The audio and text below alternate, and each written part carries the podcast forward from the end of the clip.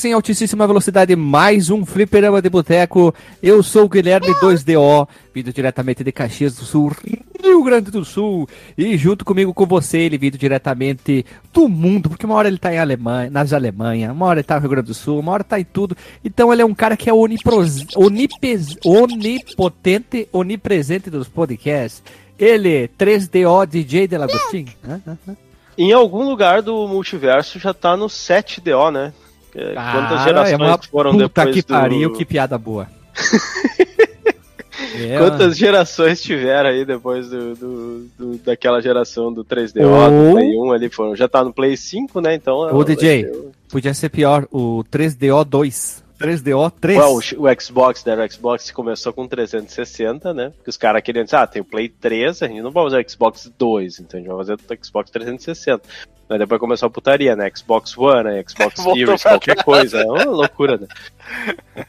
Eu acho é. que deveria ser o 2D, o 3DO2, 3DO4, 3DO5 Plus, 5, o 3DO5 é Pro, Ia ficar bom, uhum. bem bom os nomes, né? Mas tudo bem, tudo bem, tudo bem, tudo bem, tudo bem, tudo bem. Vamos lá, seguindo o baile. Ele que vem diretamente da Florianópolis, ele que já teve um 3DO, Alexandre do Machado.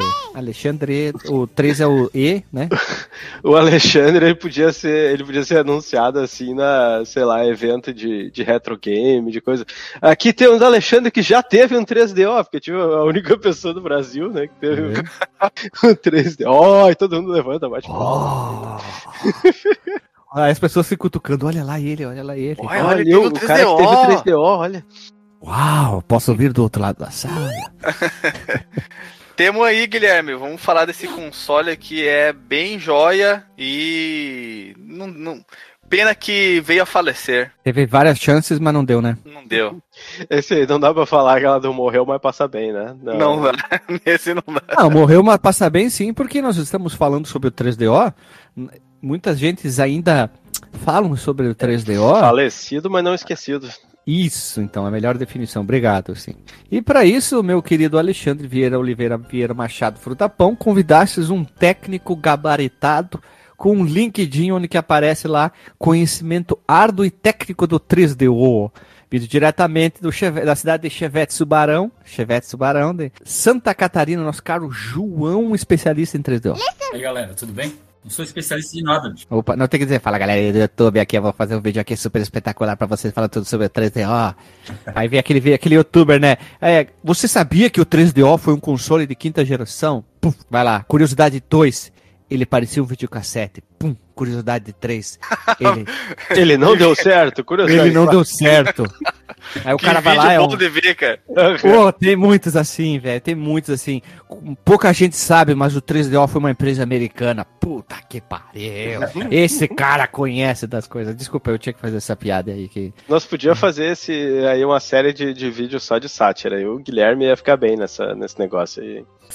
Por quê? Não, porque, porque tu, tu, é um tem assim, tu, é por tu, isso. Tu tem a alma da zoeira. Ah, entendi. Tu tem a alma é... da zoeira. Entendi, uhum. entendi, entendi. Quando eu postei a foto no Instagram que eu recebi um monte de xingamento segurando um filtro de café e a outra não dizendo com filtro e sem filtro.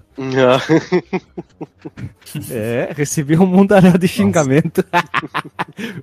então vamos lá, gurizada. Vocês querem ter alguma vinheta, algo parecido? Ou vocês querem já rodar, entrar em algum consenso sobre as três coisas lindas da vida? Hã? Três, D.O. Três coisas lindas da vida, Guilherme. Olha, fica difícil fazer essa lista, hein? Tem que escolher só três coisas. Porque tudo que a gente. Pelo menos tudo que eu for escolher tá ali na, na base da pirâmide de Maslow, Guilherme, que é comer, dormir e fazer suas necessidades. É isso, cara. Olha aí. É, meu Tudo bem, acabou, né? É a lista.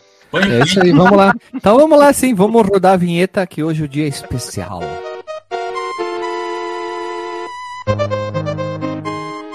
Se você quiser enviar um e-mail para a gente, você manda um e-mail para contato@fliperamadeboteco.com. Se você quiser entrar no nosso Facebook e o nosso Twitter, é facebook.com/fdeboteco e o Twitter também é twitter.com/fdeboteco. O nosso grupo do Telegram é t.me barra fliperama de boteco. E você pode também ajudar a gente lá no Padrim com algum dinheiro, alguma verba que você possa em padrim.com.br barra fdb. E roda a vinheta.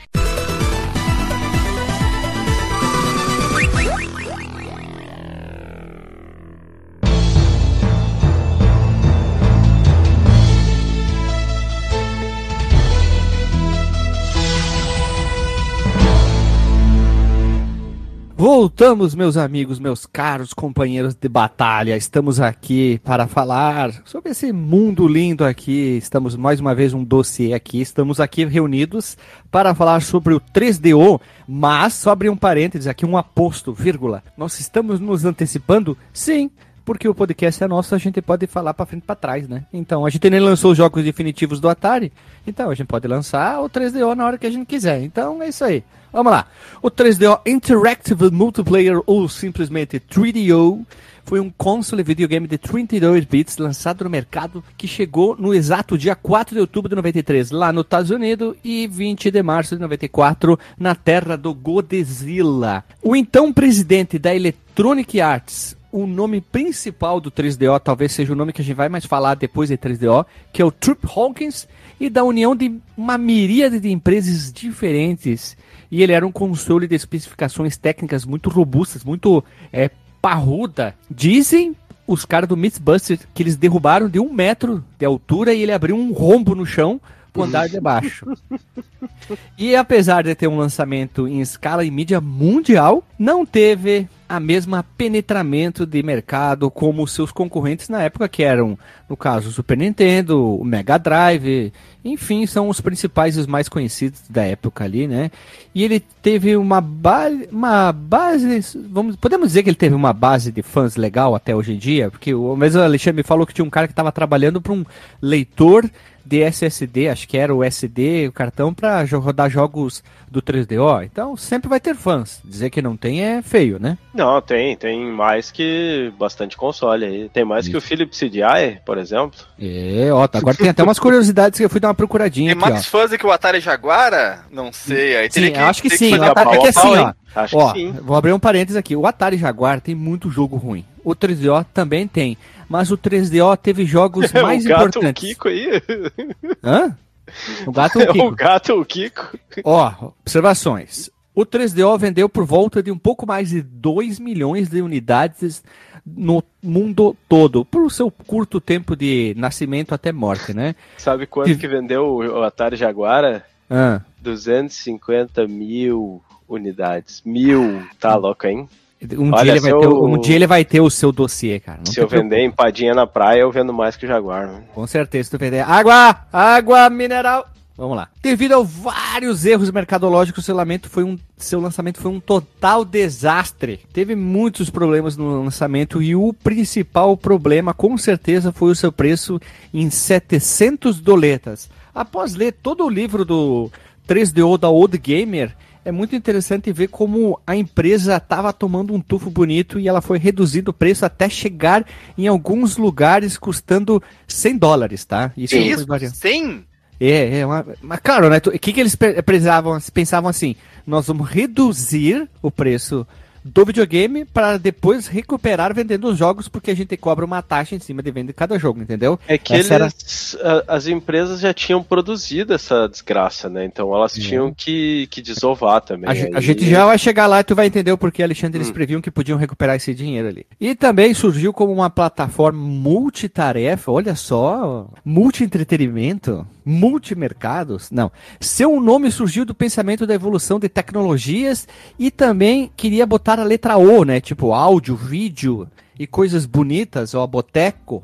Aí ele botou o O e sugeriram 3D. E muita gente briga dizendo qual que é realmente o primeiro console de quinta geração. Dizem que é o 3DO, dizem que é o Amiga CD32 que é o FM Tom Smart. O importante é que todos eles não deram certo. Então. É uma briga interessante, né? Não importa quem veio primeiro, né? Todos fracassaram miseravelmente. É, só, eu só posso dizer isso, porque todos eles estão dizendo, não, a gente foi o primeiro. Aí eu posso dizer que o 3DO então foi o mais, sucesso, o mais sucesso desses três aqui, tá?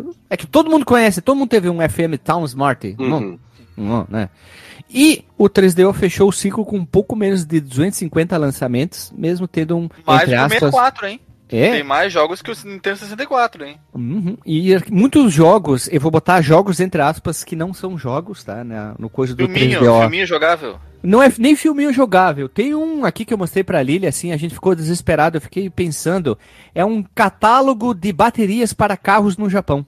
Tipo, tu quer comprar bateria pro teu carro. Bateria? A bateria Moura do Japão. É a baterias Moro do Japão, é isso aí mesmo. São Moro. coisas assim, catálogos de trem, catálogos de coisas assim, né? Pô, tem, tem uma coisa interessante, porque. A revista o... Hermes, versão digital. Como? A revista Hermes, o catálogo Hermes. Catálogo Hermes. Vocês são muito novos, vocês não lembram disso. Eu sou novo demais. Mas eu, eu tava pensando aqui porque eu vi que não tinha proteção nos discos. Assim, não, não, não, não tinha, proteção. porque como tinha muitos fabricantes, tu podia comprar um jogo japonês e rodar num fabricante da Europa ou num outro fabricante dos Estados Unidos. Nessa época, né? DJ, nenhum videogame de CD tinha qualquer mecanismo de proteção de dados, até porque uh, não existia gravadores tinha, domésticos, né? Tinha a trava de região analógica do Super Nintendo, hein? É, Aquela que era do cartucho, né? O FM Towns, o, o, o, o Turbo Graphics, o Sega CD, o, o Saturno tinha, o PlayStation tinha. Bom, mas o, o Dreamcast mas o 3DO, é um abraço, né? Todo, todo, todo, toda, toda essa galera pioneira aí que, que nadou, nadou e morreu na praia, Sim. Eu acho que, digamos, que o que teve mais sucesso de deles aí, eu ouso dizer que foi o TurboGrafx. Acima Sim. ainda do, do Neo Geo CD, hein, em quantidade de, de consoles vendidos. Mas Sim. eu posso estar, tá, mas eu posso tá enganado, né? mas eu posso estar tá enganado. Mas toda essa galera aí, uh, Philips CDI, Neo Geo CD, eles, ninguém deles tinha proteção contra gravação. Não usava porque... camisinha, não usava. Camisinha. Não, não tinha, não tinha, porque as pessoas não tinham gravadores domésticos, então não tinha a preocupação de proteger a sua propriedade intelectual em CD. CD era uma mídia muito incipiente ainda no mercado doméstico. Então o cara comprava e não se preocupavam em alguém vai, vai copiar esse CD aqui. Então, o que eu tava é. pensando mais, na verdade, era em lançarem discos não licenciados, mas eu acho que aqui provavelmente a questão legal de software e desse tipo de coisa já devia ter evoluído mais e talvez eles confiassem mais em questões de patente, de contratos e coisas assim que, que eles iam processar quem fizesse do que antigamente, né? Porque o pessoal lançava jogos ali não licenciados pro Mega Drive, pro, pro Nintendinho. 3DO foi pioneira em ser amiga das das terceiras festas, né? Para quem não sabe, é Terry Parry. e isso foi bastante, bastante importante porque eles quiseram ser amigo da galera. Esse aqui é o importante. Eles quiseram o quê? Trabalhar a junto. diferente da Nintendo que escorchava os que trabalhavam com ela, né? As empresas ah, por que favor, trabalhavam. Por, por, favor, repete a, a, a Escorchavam, Guilherme. Escorchavam, cara. Isso quer dizer o quê? É ruim. Eu entendi que é ruim. Eu não sei o que é. Era ruim, Guilherme. Era, um, era, era, uma relação tóxica, Guilherme. Ah, tá. Sim. Depois fazia um expose no Twitter. Isso. Que a então... pessoa que eles tinham que comprar o lote de cartuchos, né? Tinham que, que fazer contratos de exclusividade. Era bem restritivo. Trabalhar com a Nintendo Sim. era muito ruim, né? Tanto ah, que a, a, Square Enix falou, valeu, falou, foi pro PlayStation lançar o Final Fantasy não pro 64. É. Né? E outra curiosidade é que, lendo o livro aqui, é o, o quesito M2. O M2 inicialmente era para ser planejado um acelerador que seria acropado adentrado, colocado juntinho, bem bolado oh. com o 3DO. Dá muito certo isso aí, hein? É, a, SEGA, a SEGA tá aí pra provar. Adeão de, adeão de videogame sempre foi calma. um sucesso, Guilherme. Pô, a SEGA, por muito pouco, queria ter poderia ter lançado uma versão do 3DO baseado no M2, tá? Então vamos com calma aí que as polêmicas são grandes Enquanto aqui. poderia ser o M2, né? Mas não, não eles queriam lançar separado, outra coisa, tá? Outra Era... coisa ainda? Outra eu, coisa. Pensei que, eu pensei que ia ser o sucessor do Saturno, que ia ser o M2. É, e o fim melancólico 3DO foi em 96, já rapidamente ele já Lançou em 93 e morreu em 96, né? É, ele durou mais um pouquinho de tempo ainda, teve alguns outros lançamentos de jogos do 3DO. O último lançamento é um jogo exclusivo em território japonês. Ele é um jogo, deixa eu ver aqui como é que é o nome dele mesmo. Yusuke Edimenjin no Shime Sen Mahjong. Ele é um jogo lançado, deixa eu ver aqui, ano 96, e é um cara que é o multicampeão de Mahjong no, Japão, que foi o consultor de jogos de Mahjong, para vocês Olha terem só. uma ideia. É. Um jogo de Mahjong com consultoria. Esse não, é, esse, não é, esse não é brincadeira, hein, Guilherme? Não é brincadeira. Tem, E tem o jogo- uns empreendimentos que eu, eu fico pensando assim, né, cara? Quem, quem que diz, olha, aqui vai dar dinheiro, hein? A gente vai lançar esse jogo que a gente vai ter que pagar royalties pra botar o nome de um cara no, no jogo, com, com, é, que, é, que é um jogo de nicho, Mahjong, né? E ainda vamos lançar pra um console que já tá ali mais pra lá do que Calma, pra cá, calma. né? O 3DO tem uma biblioteca muito lavagem de dinheiro essa, esse, esse Não, o empreendimento. né, cara? 3DO tem uma biblioteca gigante de jogos no Japão com um tipo de conteúdo específico que o japonês consome muito. Depois a gente pode até falar mais ali. E os jogos mais populares do 3DO, então, entre os mais vendidos, mais queridos e até os mais respeitados estão Alone in the Dark, Crush Burn. jogaço. Depende, né? Depende, Como depende. depende, cara? Alone in the Dark é um clássico do terror. Ah, tá, tá. Show. Aham, Cláudia, senta lá. Desprezo. Vamos lá. O Crash Burn, que é um jogo de corrida de carrinho. O Escape from Monster Manor, a Terrify Hunter for the Undead, que é feito pela Crystal Dynamics. A Crystal Dynamics talvez seja aquela que abraçou o 3DO de uma forma muito grande, porque trabalhou com muito material para eles. O Crash Burn é um joguinho de corrida bastante interessante, talvez seja até o melhor, hein? Não sei. Killing Time, The Need for Speed, que temos podcast. Não, não, não. Nauts- Road Track Presents The Need for Speed, Guilherme. isso. O Police Nautilus. Temos o Road Rash também, podcast. Samurai Showdown. Star Wars Rebel Assault. Super Street Fighter 2 Turbo, que muitos dizem que é o melhor porte para consoles. Aqui, lógico, né? Eu não sei avaliar. E Twisted The Game Show. Eu queria a observação é que assim, teve muito jogo de putaria no 3DO. Tá? Muito isso, jogo. O linguajar, cara. Jogos 18 mais, Guilherme. É Jogo Jogos- onde que tinha assim, eles pegavam uma, uma atriz pornô japonesa e tu podia fazer brincadeiras com ela, e conforme tu ia falando com ela e conversando com ela, ela ia tirando a roupa. Tem cinco aqui Jesus. na lista do 3DO, cinco desses aí. Tem outros jogos, tem aquele lá que é os encanadores não usam gravata, que é um jogo com viés bastante de putaria, que na verdade são só fotos e os personagens narrando em cima as histórias. Tu vai É, eu pensei que fosse coisa. filminho, é só foto narrada. É foto, é foto, foto narrada. Ah, Tem muito jogo disso é aí. Eu nunca nem vi vídeo desse aí, Guilherme. Nunca nem vi, né? Que dia foi isso? Tem muito jogo de aplicativo de pintar, jogo de. Eu tô chamando de aplicativo porque a definição tá como aplicativo mesmo, né? Muito jogo de filminho merda. Tipo, teve um outro que é um grande conhecido, que é o Mad Dog McCree 1 e 2. Eu joguei muito no arcade. Esses aí, Jogou eles no eram arcade, de... Guilherme? Joguei no arcade, cara. Eles eram da Sierra, né? Eles eram jogos de Laserdisc. Então, no arcade, ele era, ele era um filme, literalmente. É. Assim, tu via a qualidade de, de filme.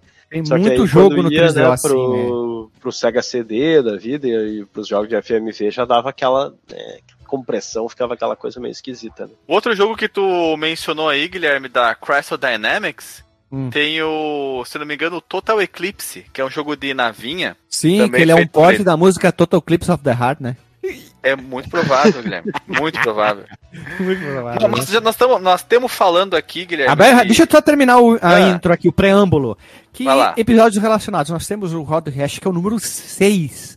6, gurizada. Diz, Guilherme. The Need for Speed 118, quinta geração dos videogames 153, dossiê Atari 2600 177, 217 é o dossiê Nintendo Entertainment System, 90, e- 295 é o dossiê Master System, 299 é o episódio do Gex, que é o mascote do 3DO basicamente, e o 342, muito recente, é o dossiê do PC Engine barra TurboGrafx, meus irmãos. TurboGrafx.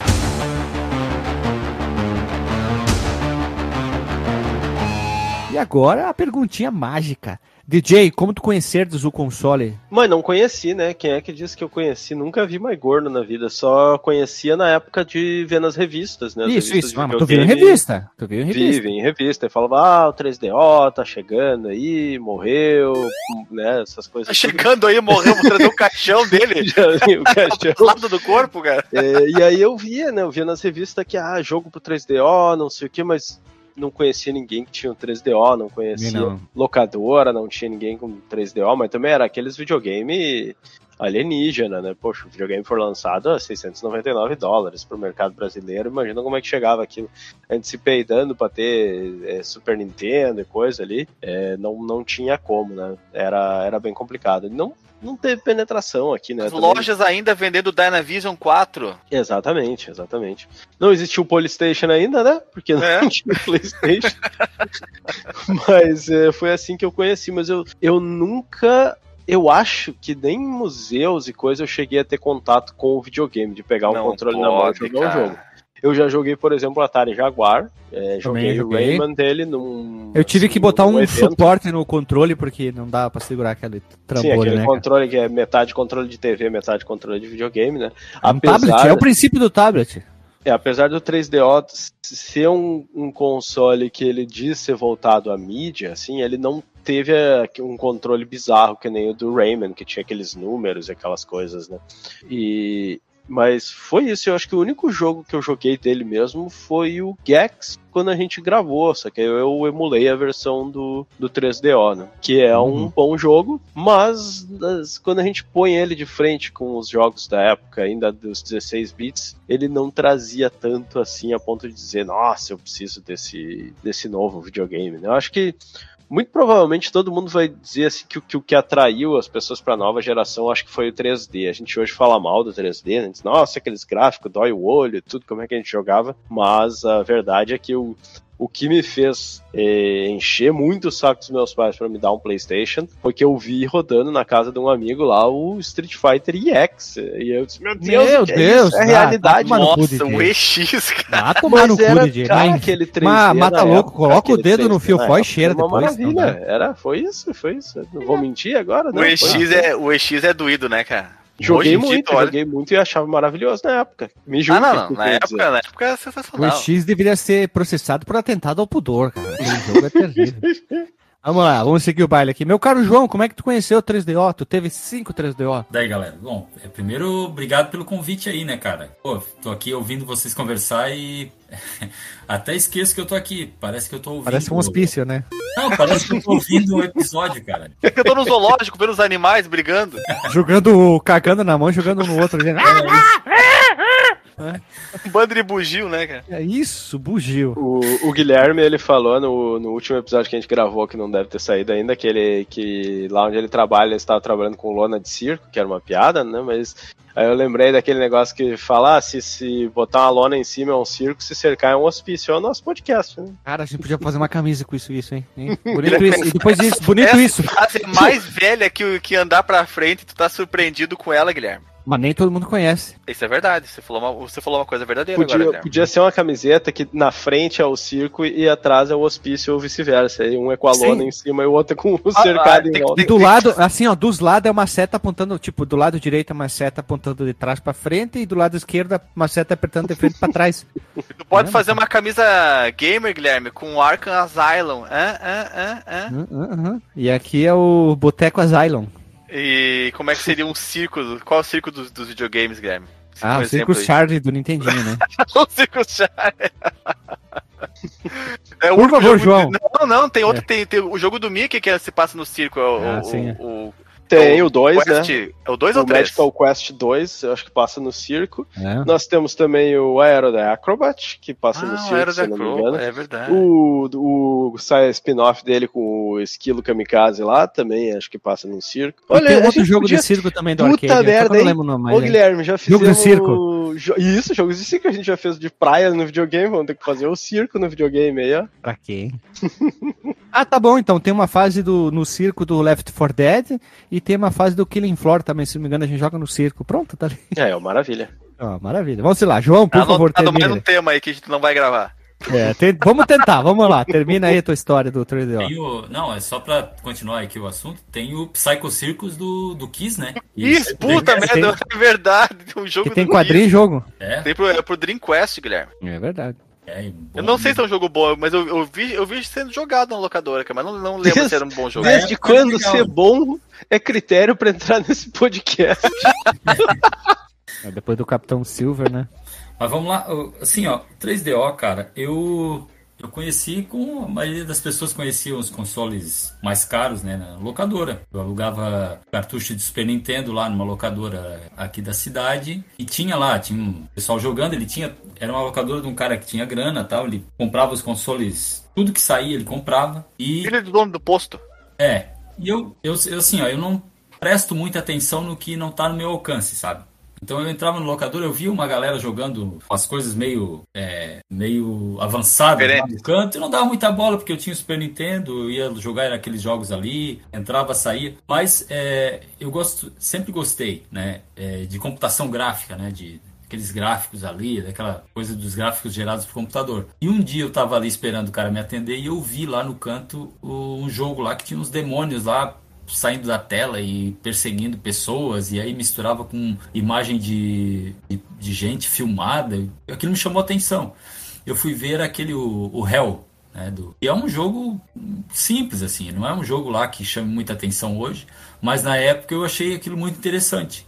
E aí falei com o cara, eu disse, ó, isso aqui é o 3DO tal. Aí vi o console, comecei a prestar atenção, ele já era mais pro final do dia, a gente ficou conversando, ele me mostrou os jogos. E a partir dali eu comecei a prestar atenção no, no- nos jogos, mas quando eu ia lá e via e tal, aí vi o, Road Rash, vi o Need for Speed, é, pô, aí eu- era assim, ó, o 3DO naquela época não tinha nada parecido. Não tinha. Era. Se tu pegar um Need for Speed da época e procurar alguma coisa no Sega CD, no, no Super Nintendo, no Mega Drive, não vai encontrar, né? Era. Nem rascunho, né? Era muito diferente mesmo. É muito diferente. A história ali do cara andando pelas estradas e só o fato de, de as estradas serem, vamos dizer assim, reais, né? Que tu vê um morro lá na frente e daqui a pouco tu passa pelo morro e tal, não é aquela coisa do horizonte infinito.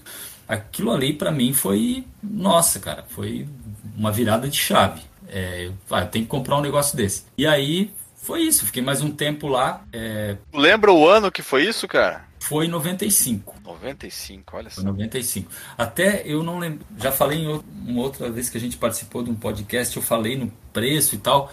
E depois de tempo eu acabei encontrando ali num, num caderno, ali, uma anotação é, com o meu planejamento financeiro para comprar o Ó. 3DO. Olha aí. Então, e assim, é, o preço, eu- na época que eu falei, eu não tinha muita noção, não lembrava, mas depois eu encontrei. Eu paguei 450 reais. Nossa senhora, dá pra financiar uma casa. Cara, dava pra comprar uns 5 Super Nintendo com aquele valor ali. Era, cara, muita grana. Mas assim, eu queria, é, né, jovem, não tinha, morava com os pais, não tinha muita, trabalhava, salário sobrava, então resolvi me, me fazer esse presente aí, entrar nessa, entrar nessa conta aí, o cara o cara parcelou usado, tá? Era 450 reais usado da locadora. Ele tinha dois, ele quis me vender um, ele já tava querendo se livrar. E aí ele, eu comprei, veio até com um, ele me vendeu junto um transcoder, né? Porque as TVs da época não rodavam o padrão NTSC, né? Era tudo pau M. E aí o cara até me disse, ó, desses jogos que estão aqui, tinha alguns que eram duplo, duplicatas, né? Pode escolher dois aí que eu mando junto. Aí na época eu peguei o Need for Speed e o Road Rash. E, pô, foi muito bom, cara. É, pra mim foi... Eu adorava o console. Fiquei muito... Aí tu abandonou o Super Nintendo? Só jogava 3DO. O Super Nintendo faz parte do pacote da entrada, né? Eu, eu vendi, Olha só. vendi o Super Nintendo, Claro. vendi. é, eu tinha um Master System também, vendi. E, Ora essa, sermos milionário pra ter mais de um videogame em casa? Tá É, louco. cara, não dá. Então foi isso, assim, o meu primeiro contato com o 3DO foi esse aí. E aí depois comecei ali na locadora, o cara tinha uma- um acervo bem grande. E depois lá no final da história eu acabei comprando uma boa parte, porque ele foi vendendo a preço de banana. Uhum. E, e começou por ali. Legal. E, e, e na locadora ele era a coqueluche da galera ou era só tu que tava mais ligado nele também depois que descobriu? Não, ele. o pessoal jogava muito os, os mais comuns. Era o Need for Speed, Road Rash, o, o Gex. E a galera se matava bastante no Samurai Showdown e no Street Fighter. O Samurai especialmente porque o pessoal gostava. Samurai é demais, cara. Que É. jogo massa, cara. Meu Deus. E a alternativa para jogar o Samurai naquela qualidade era o Neo Geo, né? O Neo Geo CD que o cara tinha. Uhum. Só que o Neo Geo CD, como a locadora pagava por hora, é, a primeira meia hora era para carregar o jogo. Então, Verdade, né? então Mas o o, jogo era o mais rápido. 3DO, o 3DO não tinha esse problema também, porque ele o Não, ele de CD carregava dele muito rápido, cara. Muito Não rápido. era de um X o leitor. não era né? de um X o leitor. Não, só o Neo Geo que era de um X. Depois Ah, eles lançaram de 5X, no, só no Japão. Uau, meu Deus. Japão só. Não, era de dois, né? Era duas velocidades, mas ele carregava rápido. É, carrega rápido até hoje, né? Quando a gente testa ali, ele não fica assim, não, não é aquela, aquele impacto assim de, oh meu Deus, vou tomar um café aqui e esperar carregar como era o Neo Geo. tinha aquele, tinha um macaquinho, né, que ficava fazendo malabarismo ali, que não acabava nunca. Vamos lá então, vamos seguir o baile aqui. Tu, Alexandre, como é que tu conheceu? Guilherme, como é que eu conheci eles? O ano era 1996, provavelmente, Guilherme. Eu estava indo, rumando da minha casa para a locadora do Gordo. Onde, Guilherme? Frederico? Passo Fundo, Frederico? Frederico não. Westphalen, Guilherme. Eu Pelo amor de Deus. aqui onde é que é A locadora do. Gordo era em Frederico Westphalen. Junto com o R Games. Também era Frederico Westphalen. Chovia na data ou não? Não chovia, não chovia. chovia. É- Era, era tardinha. E eu lembro que quando eu entrei na locadora, tinha um, um pessoal adulto. Eu já contei essa história aqui lá no, no sei lá qual episódio, mas eu não canso de rememorá-la. Eu entrei na locadora e tinha uma galera adulta. No último canto, no último, na última televisão da, da linha de TVs, assim. E o pessoal reunido ali e eu me cheguei pra olhar pra ver o que estava acontecendo e quando eu vi aquilo eu não acreditei. Meu Deus, o que é isso? Eu tô vendo, tô vendo um filme passar aqui, estão transmitindo ah, uma é uma transmissão de TV que tá- estão assistindo aqui é o que que tá acontecendo aqui? E eles estavam jogando o Road Rash, Guilherme. E aquilo era a coisa mais inacreditável que eu já tinha visto em matéria de videogame na minha vida. Eu tinha 11 anos de idade em 96, Guilherme. Sou de 85, sou um pouquinho mais, mais novo que tu. E eu nunca tinha visto nada, nada remotamente parecido com aquilo. Eu fiquei absolutamente boquiaberto. Tanto pelo gráfico do jogo em si, que era muito real, era mais real que a realidade, Guilherme, quanto pelos menus do jogo, que eram muito bonitos. Ela tinha lá, ah, ele era todo cartoonizado com caricaturas. Os personagens eram todos caricatos com as suas características físicas altamente exacerbadas, como é uma, uma, uma boa caricatura mesmo. Tinha o, a loja das motocas, o bar onde você. onde o jogo se passa, onde as pessoas se encontram, né? Tudo se passa ali dentro de um bar, tem o banheiro imundo, tem os, os outros competidores ali jogando sinuca. É, mu- é muito bonito a, a construção do, do- da interatividade dos menus. O design E de- anos 90, né, cara? Bem MTV, Bastante. assim, né? Bem... Isso, Horrível. exatamente. E aí, depois ele trocou pelo Need for Speed. Meu Deus do céu, Guilherme. Eu, eu, eu, eu já tava embasbacado, Guilherme. Eu fui obliterado pelo Need for Speed. Obliterovski, né?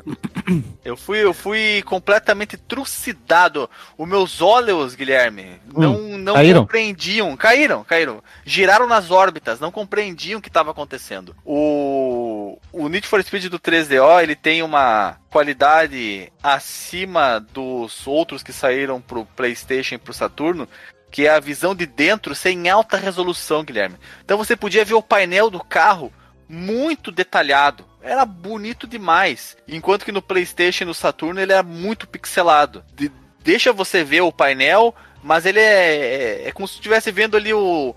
O, o Test Drive The Duel 2, sabe aquele jogo de corrida do Super Nintendo? É, tipo aquilo ali, mais ou menos, assim, de, de, de definição. Mas no 3DO era uma coisa sensacional. As pistas, como ele falou, eh, pareciam reais. O asfalto, a textura do asfalto era muito realista. Tinha a, a, a pista no, num ambiente mais interiorano, com muitas árvores. Tinha a costa da praia, tinha eh, túneis. Era uma loucura, Guilherme. E os carros? Meu Deus do céu, Guilherme.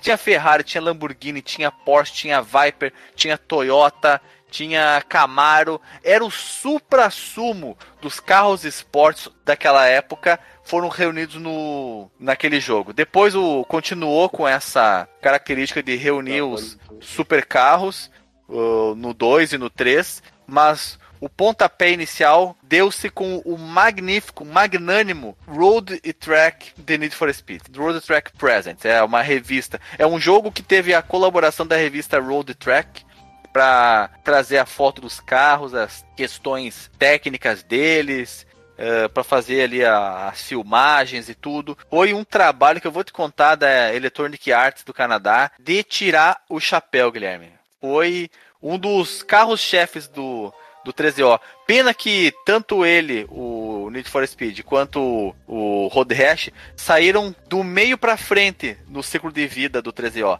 Eram para ter saído no início, mas infelizmente não deu certo. Talvez ele tivesse ele atrasou, ele atrasou porque próprio Trip Hawkins falou que eles não queriam fazer um simples porte em 2D com sprite, eles queriam qualidade. Só que eles não sabiam que para ter qualidade tu precisava de um fator chamado tempo. É. E aí, aí isso, pô, se tivesse o jogo começado a, a ser feito antes, ele poderia ter sido, ter sido lançado junto com o console. Ia ser uma coisa assim, ó, sensacional, arrasa quarteirão. Mas o problema também, talvez você vá falar isso aí mais pra frente, o projeto do 3DO, ele foi mudando ao longo do caminho, conforme eles foram encontrando uh, defeitos e foram arrumando, ou adicionando capacitância nele para ele ficar mais poderoso, e aí isso acabou fazendo com que ele atrasasse. Eu acho que atrasou em mais de um ano. Então as, as desenvolvedoras ficaram sem os kits de desenvolvimento atualizados, então eles não tinham como uh, trabalhar com o, o, hardware final do videogame. Eles, eles faziam as coisas com o que tinham. Da mesma forma, Guilherme, aconteceu, por incrível que pareça, dentro da própria SEGA, quando eles estavam fazendo o Panzer Dragoon, aquele jogo de. aquele rail shooter que você fica na cacunda do dragão que solta raio pelas ventas, e eles não tinham um kit de desenvolvimento finalizado, eles tinham que prever o que seria o Saturno e, des e desenvolver um jogo baseado na previsão deles. Por isso que o jogo ele roda uns 20 quadros por segundo, mais ou menos, porque eles não, não tinham com o que trabalhar fisicamente, mão na massa. Eles programavam para uma, pro, uma proximidade do que seria. Acredito que tenha sido o ocorrido também no 3DO, que esse atraso para as third parties, para os terceiros festas, ocasionou aí já a derrocada de largada do 13O, Guilherme. Mas essa é uhum. a minha história, Guilherme. Conheci lá, a locadora do Gordo. Eu tenho que contar bem rapidinho. Eu conheci o 3DO sempre em revista, e o primeiro que eu joguei fisicamente foi o, o vosso que tu teve. Um dia tu levou lá na casa dos meus pais, quando eu morava com eles lá. E aí foi que eu joguei. Joguei o Road Rash, joguei o, o Need for Speedson e mais alguns outros jogos que Joguemos tu tinha. o Samurai Shutdown também, cara. Isso, Samurai Shutdown a gente jogou, é verdade. Jogo de luta, né? De porradaria franca entre Bom, espadas. Cara, tu pega, tu passa a espada lá no, no, na, na, no tonel de maçãs, lá no porto, tu corta o tonel, Guilherme. É Ou como diria o cara do pica-pau, te passar o lápis. te passar o lápis. Teu rachador.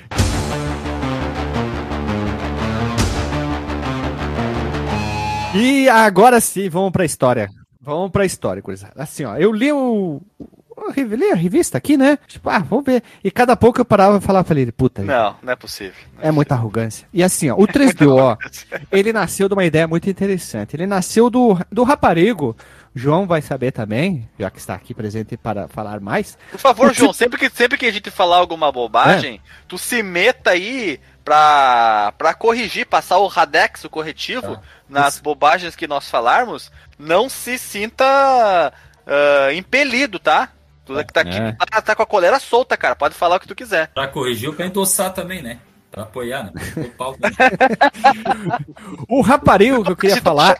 se tu achar que é. a versão falsa é mais legal que a, que a, que a verdadeira, tu tu corrobora ela. É. Esse é o caso específico. Às vezes eu deixo falando porque tá mais interessante a história. É, às vezes a história fictícia é mais, mais interessante do que a real, né? Claro, claro. O Trip Hawkins é o cara que fundou lá no início dos anos 80 a EA, Ele é o rapaz que quis fazer jogos de videogame, computadores domésticos.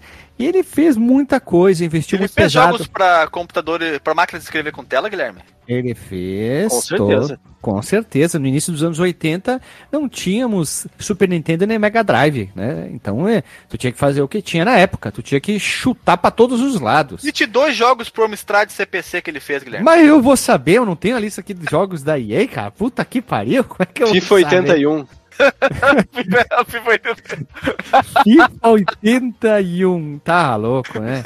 A EA se tornou uma empresa muito importante com o passar dos anos, porque qualidade e tal. Só que o menino Trip Hawkins quis assim, puta, não tá, eu, eu, eu tô vendo que o futuro, olha aqui, ó, futuro, ele era futurólogo, Futurólogo, futurólogo, Guilherme. E ele, sabe, ele achava que o futuro era o filminho, a interatividade, multimídia, multi isso, multimercado. Como é que ele descobriu isso, Guilherme? Ele viu aquele filme com a Angelina Jolie, Hackers, e se apaixonou. Isso. E também o Lion Older Man lá, o homem do corta... Man. Isso, o tio da cortagra- cortagrama lá, o tio do cortagrama. E aí ele começou a pensar, e junto com outros dois peão, que é o Harry J, que é o do Backstreet Boys, Mikael e o Dave Needle, que já tinham tido a Eu, já- ideia eu antes. conheço esses nomes aí, o RJ Michael e o, e o J. Agulha aí. Ah, O, Agu- o Agulha, eu, eu conheço eles de outros carnavais, Guilherme. Calma, deixa eu tentar terminar essa iniciação aqui. Porque eu tô muito, eu, eu tô muito excitado, Guilherme. Me ajuda, vem cá, vem cá, vem cá, me ajuda, Guilherme. Eles tinham algumas ideias e tal, aí conversa com o Trip Rock, dizendo assim, ó, temos um projeto muito bacana, etc. Ele queria ir passar, passar para outro nível, não só ser videogame, interatividade de filminho, por favor, quem teve essa ideia, ai meu Deus. E aí o que aconteceu? O Trip Hawkins foi conversando com outras pessoas, e aí que eles fundaram uma empresa com outro nome. Isso em 90 para 91, né? Aí começou aqueles projetos, foram conversando com outras empresas para trazer eh, parceria com ela. Dentro dessas empresas, depois teve a TIT, que é aquela grande das TVs, porque eles queriam ter interatividade com TV a cabo. O 3DO teria que ter isso. Olha, o, o Tem Xbox uma empresa de telecomunicação, né? É, a Xbox One lá na frente já ia, já ia Eles, fazer a. eles essa- perderam essa a ideia. chance de falhar muito antes do Xbox, né? É. Eles tinham várias ideias, né? Interatividade, filminho, por polígonos em milhões de polígonos por segundo. Eles trouxeram, olha, Gold Star, Sanyo, não confundir com Sony, Sanyo, Samsung, Creative Labs, Panasonic, Matsushita, eles foram trazendo muitas empresas grandes pro projeto. E aí o que aconteceu? Eles começaram a- com essa empresa com outro nome, só que não, não, ela não ela não foi aberta, simplesmente foi criada uma empresa com nome, um outro nome, e começaram a se especular quem que era, até que o tio da Matsushita meio que abriu a- o bico dizendo que eles estavam trabalhando num console, mas eles já tinham feito um evento que eles iam anunciar o que que era aquilo, e eles tinham mandado para 400 jornalistas um convite dizendo assim, ó, festinha surpresa, vai pelado que vai ter bacanal. Não, brincadeira, vai ter uma festa bacana aqui. E nesse convite eles iam anunciar, só que o tio da Matsushita revelou o que que é, aí tá, aí ca- acabaram ficando sabendo tudo, aí eles acabaram trocando o nome da empresa pra 3DO Company, e aí foi anunciado o que que era, que era um console. Que ano era mu- isso, Guilherme? 92? 91? É, a ideia era de 92 já, né? Mas ele atrasou pra cacete, né? O 3DO, porque os primeiros projetos o console era um pouquinho diferente, o controle era diferente. Eles quiseram fazer um, um hype gigante e até que funcionou. Daqueles 400 convites. Lembra daqueles eventos, vocês vão trabalhar junto agora. Como é que era o nome dos eventos de tecnologia da época? A Condex. Aquela lá. Ah, CE, como é que é? CES. Consumer Electronics, CES, Isso, né? é. Consumer Electronics Show. Esses eventos aí. O painel da 3DO Company tava lotado, era o, era o ó do Borogodó, cheio de gente pra ver lá. Ah, 3DO, não sei o que lá, isso aqui é interatividade multis. As pessoas saíram de lá assim, ó. Isso são as nádegas batendo? Isso, isso. O pessoal, as mulheres bateram assim, as tetas e as nádegas, e o homem as bolas e as nádegas, e as mãos. Meu O pessoal- Deus do céu, O Guilherme. pessoal ficou muito... ainda bem que não tava na- nessa, nessa reunião, hein? O pessoal ficou muito empolgado com aquele projeto de um console super mega ultra poderoso, porque eles falaram que era um, era um hardware forte, ia rodar tudo no máximo, ia ser um leitor de CD. Olha, Lembrando que na época o leitor de CDs eram caros, mas depois eles reduziram o preço. Eles tinham um mega projeto, tinham um apoio né, dessas grandes empresas, principalmente da TT ali, ou a TT, que veio com muitos milhões de dinheiro. E o Tripping Rockers chegou, não, eu sou, sou fodão, sou bingoludo, tenho a EA, vou ter aqui Ah, a ele 38, tinha um nome entendeu? forte, né? Ele- Claro, porque a EA na época era conhecida como uma empresa que fazia jogos bons. Ela Sim. tinha parcerias com várias empresas. Nos Estados Unidos, uma das mais Imagina, fortes. já tava no décimo FIFA, o FIFA 91, né? Ah, Claro. isso. O John Madden, que era o cara lá do futebol americano, era muito forte lá nos Estados Unidos. Estamos falando de lá. Depois tinham outras coisas. A EA tinha um Pois nome é. muito forte. né, Saiu um jogo de esporte, só te cortando, Guilherme. Além do FIFA, saiu algum outro jogo de esporte do. Tem, eu sei que tem golfe, não tem golfe, João? Tem golfe, tem jogo de boxe, né? Da EA, né? Ah, Interativo, do- né? o 3DO. O, o, o Falls of Ali, não é? Isso. Pera aí, no É 3DO bem tem legal. jogo interativo de boxe. Não, mas não é interativo, é um jogo de boxe. porrada mesmo, jogo de luta, pô. Não, não, eu tô falando interativo mesmo. Filminho, tu aperta os botões de boxe, de golfe, de natação, de futebol. Natação interativa. Ah, não, é, olha, o 3DO tem os jogos mais estranhos. Lembra que eu mandei pra você no WhatsApp?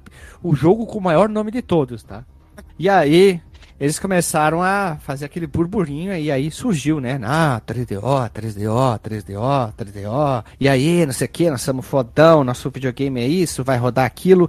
E ele sempre falava o Tripping Hawks. Aqui começa um dos maiores problemas da 3DO, que nem faz o lito do Aviões e Música. Primeiro elo da corrente. Pão. Soberba e arrogância. Porque, Uh. nossa, Até hoje ele é assim. vamos né? votar. Hã? Até hoje o Trip é assim. Ele tem essa. Ah, sim. É a personalidade dele mesmo. É, mas aí cagou, né? Ele prometeu tanta coisa, mas não foi tudo aquilo, né? Nossa, porque o nosso console, ele vai ser 50 vezes mais potente que o que tem aqui.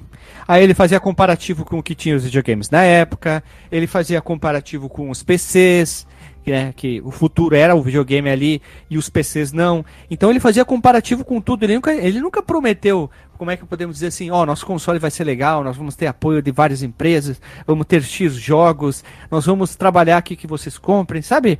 Tipo, mendigar um pouquinho e dizer assim, não, nós vamos ter um aparelho legal. É sempre a soberba e a arrogância. Porque o nosso é isso. Até depois no projeto M2, porque vai ser 50 vezes mais rápido, 30, vai ter. Ah, ele ficava falando, ah, quando a Sony chegar aí com esse PlayStation aí, nem não adianta nada, o nosso vai rodar muitos mais polígonos por segundo. Ele ficava o tempo inteiro desdenhando de todos os projetos e dizendo que o 3DO ia ser a coisa mais foda do mundo. E eu. Ah, mas eu até entendo, Guilherme. Ele tava vendendo o peixe dele, né? Tava Ah, criando não. a expectativa lá em cima pro, Mas, pro mas aí que tá o, tá o problema. Eu mandei até pra vocês ali. Ele, quando ah, criou o hype, o hype foi grande pra caramba. As ações cresceram, começaram a vender. Trem do hype tava fazendo tchu-tchu, Guilherme. O trem do hype já tinha dado duas voltas no planeta, pra te ter uma ideia. O pessoal tava muito empolgado. Era o Eles chamaram, Oriente do hype. Isso, eles chamaram várias pessoas pra trabalhar ne- nesse projeto ali, pra ser uma grande coisa, né? Um- um- não ser mais, só mais um, não ser mais um Philips CDI, não ser mais um. Depois ia ter o, o Apple Pipim lá com a Bandai. Ele queria realmente fazer algo que prestasse. Então, o que, que aconteceu? Qual que é o problema disso tudo, né? É, Não adianta prometer um mega hardware se não sair jogo. Então, ele foi atrás das empresas. Ele foi atrás de empresas como a Crystal Dynamics, ele foi atrás da Midway, da Williams, né? Aquelas, da William, Da Ubisoft, da empresas japonesas também, que é- foi muito inteligente, inteligente da parte dele. Ele foi atrás da Konami, foi atrás da Capcom, foi atrás da Namco. Então, já podemos dizer assim, desse lado ele estava certo, ele foi atrás e dizendo, ó, nós temos dinheiro, o hardware vai sair, porque ele tinha, só da TIT, se não me engano, eram 100 milhões. Ui, Fora. Fora as outras empresas que iam trabalhar com hardware. E depois eles anunciaram naquele mesmo evento que 3DO não ia ser só um console, ia ser um sistema que ia ser vendido. Eles iam ter um fabricante, entre aspas, inicialmente americano, primeiro que ia ser a, a Panasonic, depois ia ter um japonês, e depois Panasonic eles é iam, americana? o Panasonic ia, pelo menos ia fazer para os Estados Unidos, tá? E depois ia ter o fabricante lá no Japão, e depois ia ter o europeu também. Ah, então, a Panasonic ia fabricar os consoles americanos. é, depois ia, depois iam ter entra, outras empresas entraram na jogada. Ah, não né? ia ter o, o, o 3DO AT&T? Não, a TIT ela só de- ela, ela é um conglomerado de empresas que ia trabalhar junto com o aporte financeiro e também a parte da TV a cabo que acabou nem indo adiante, né? Ah, eu pensei Eles- que ia ter o console 3DO AT&T. Não, não, a TIT ela hoje ela é dona da tudo, da né? DC, da DC, ah, as quadrinhos da DC, da Warner, da Discovery, ela é dona de um monte de coisa ali. E aí o que aconteceu, né? É, que Tava interessante o projeto, só que começou a a, o quê? Vai sair, vai ser foda. Ele sondou até a Sony e umas outras empresas, a própria é, a, Nin- a Nintendo nem ca- cagou pra eles, né? Já tava bem naquela época lá.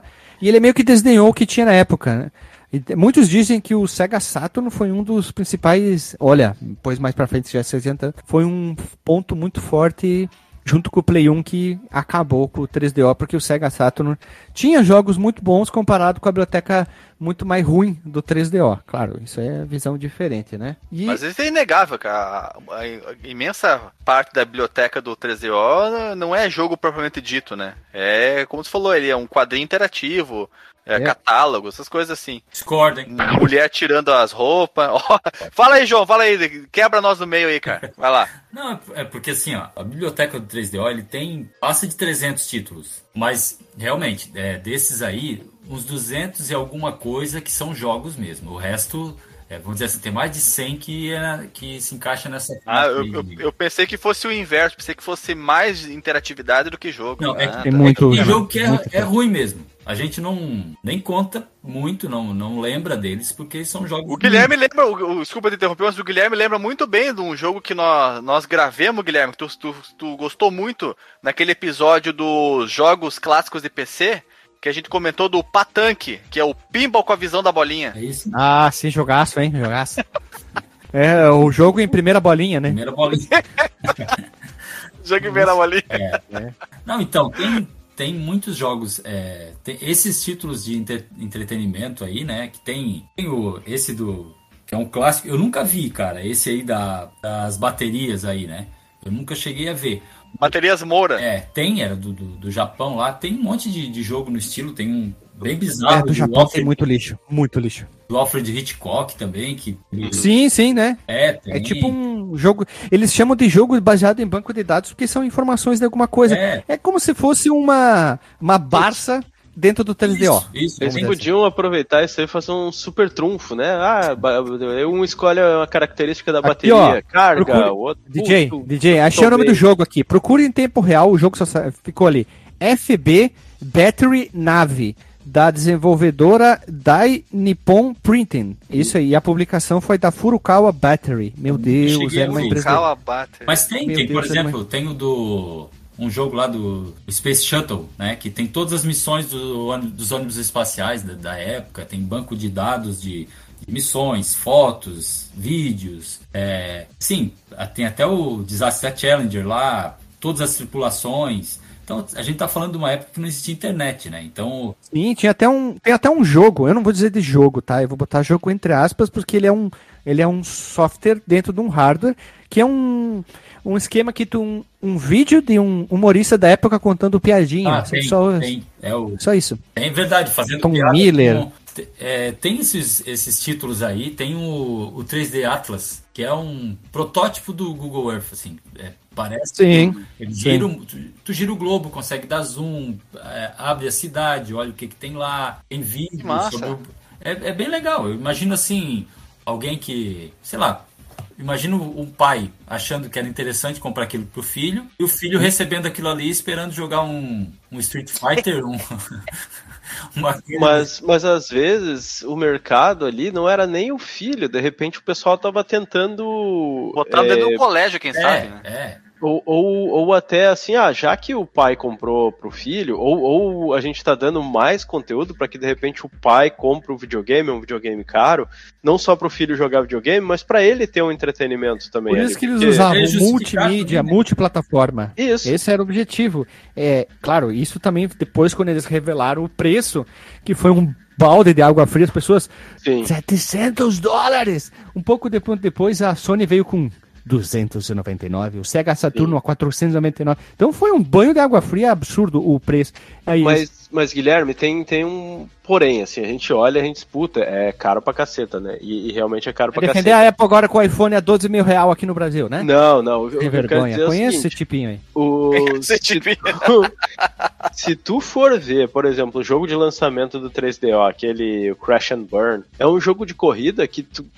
Quando tu põe aquilo do lado do que tu, tá rodando no Super Nintendo, isso me faz lembrar do Dreamcast. Quando eu vi jogos jogando no Dreamcast, aí eu olhava daquilo pro Play 1, tu olhava, meu Deus, é, é outro mundo, sabe? É, é, é a realidade. é a realidade, é, é, é, o mundo real ali. E é, e é uma coisa assim, aquele tipo de gráfico você só conseguia fazer num PC, eu acho um PC que tinha que ter uma placa de é, daquelas, sei lá, Puta, como é que era as da época lá? Voodoo, alguma nem coisa tinha, assim. Então, é, nessa época aí tanto, né? não tinha nada. Um pouco, um, um pouco antes, assim, mas o, o, PC ele já conseguia fazer um 3D ali, mais ou menos, assim, da, daquele DJ, tipo, talvez. Vou ter que fazer cair os boteados do bolso.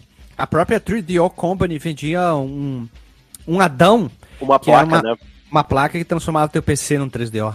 Sim, isso é, isso é muito bacana. Isso, isso é, é muito bacana, isso era legal. Tu podia ter um PC e um 3DO ao mesmo tempo. Essa parte do preço, assim, é, é uma coisa que uma tecla que o pessoal bate bastante, mas na real, o, o próprio Trip fala em entrevistas que esse preço de 699 dólares é, não era assim, a maioria das lojas vendia por 599. Eram pouco, foram poucas lojas que uhum. venderam nesse valor. E era realmente, como, como foi dito aqui, é, uma máquina para entregar o que, a, o que o 3DO entregava era muito mais caro. Um PC com CD-ROM e tudo custava mais de mil na época. Né? E Sim. pelo custo-benefício, a ideia do, do Trip era o seguinte: é, por exemplo, você comprava uma, uma televisão de última geração para assistir os programas de uma maneira da melhor maneira possível. Então, justificava o preço de uma televisão ou de um aparelho de som bom para tu ouvir o tua, teu disco lá na melhor qualidade. Ele achava que o 3DO virasse isso, sabe?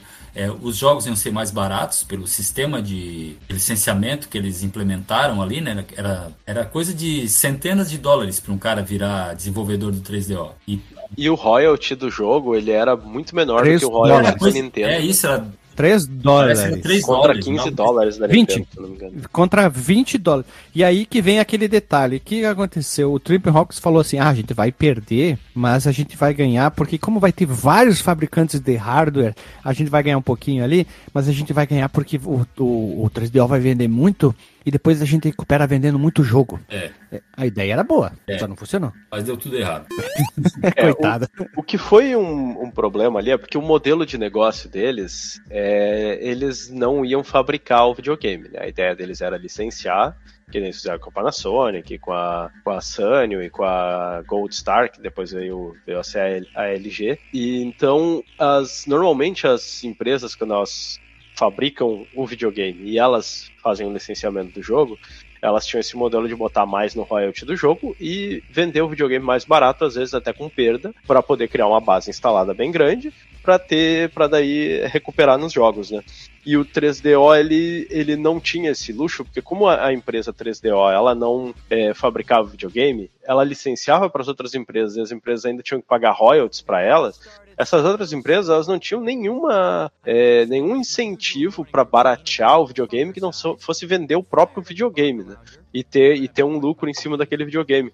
Elas não iam vender com perda ou, ou quase com perda como as outras. Teve uma ou outra empresa que lá no final da vida decidiu ir por esse caminho e daí tentar ela vender software, mas no final acabou sendo um, um modelo de negócio que se provou, né, não, não deu certo tentar um modelo Pois é, né? Tinha né? tudo para ser tão tão revolucionário, tão tão fora da caixa, Guilherme, né? Tu que gosta uhum. dessas expressões aí, mas acabou não dando, né? É, e, Olha, e digo... teve tanta redução de preço, com um ano de mercado, ele já tinha caído para 499 dólares. E... e daí foi, foi caindo, foi caindo, caindo, caindo, caindo, caindo, caindo. E aí eles chegavam assim, não, não, não, Vamos vender, vamos vender, tem que vender. Eles tinham até uma base interessante. Em um ano eles tinham vendido 200 mil, 200 mil unidades. É, não, é um pouco, número né, tão Guilherme? ruim. É pouco, né? Isso é, isso é o número de lançamento, Guilherme. Um ano ainda, tá louco? É, mas daí que nem eu mandei pra vocês.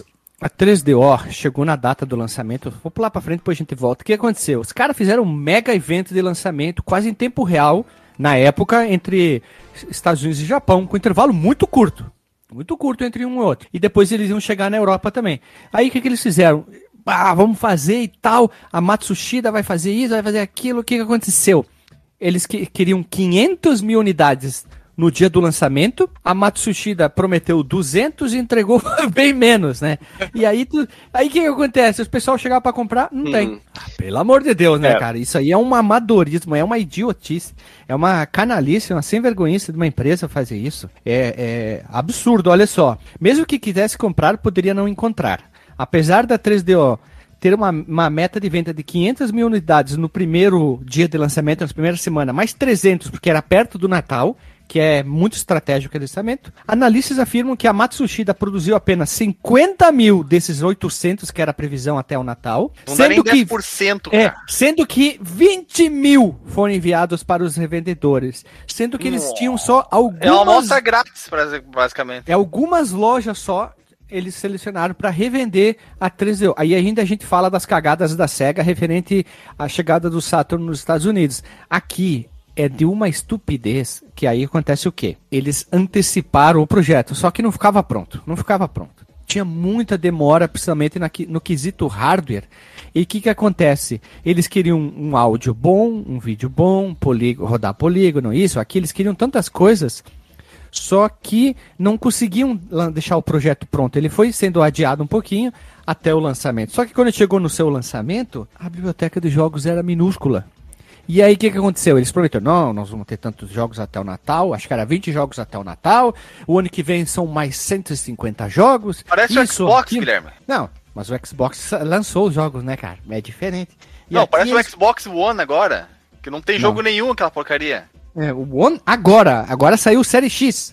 Então, pois é, o Série X, cara, essa nova geração aqui, o Microsoft tá apanhando de relho da Sony. E tu fica feliz? Não, eu fico triste, cara, porque uma empresa desse tamanho não tem competência de fazer ela mesma meia dúzia de jogo, cara. Pouca Aqui, ó, vergonha é são essa. 10 jogos do ano de 93 no lançamento.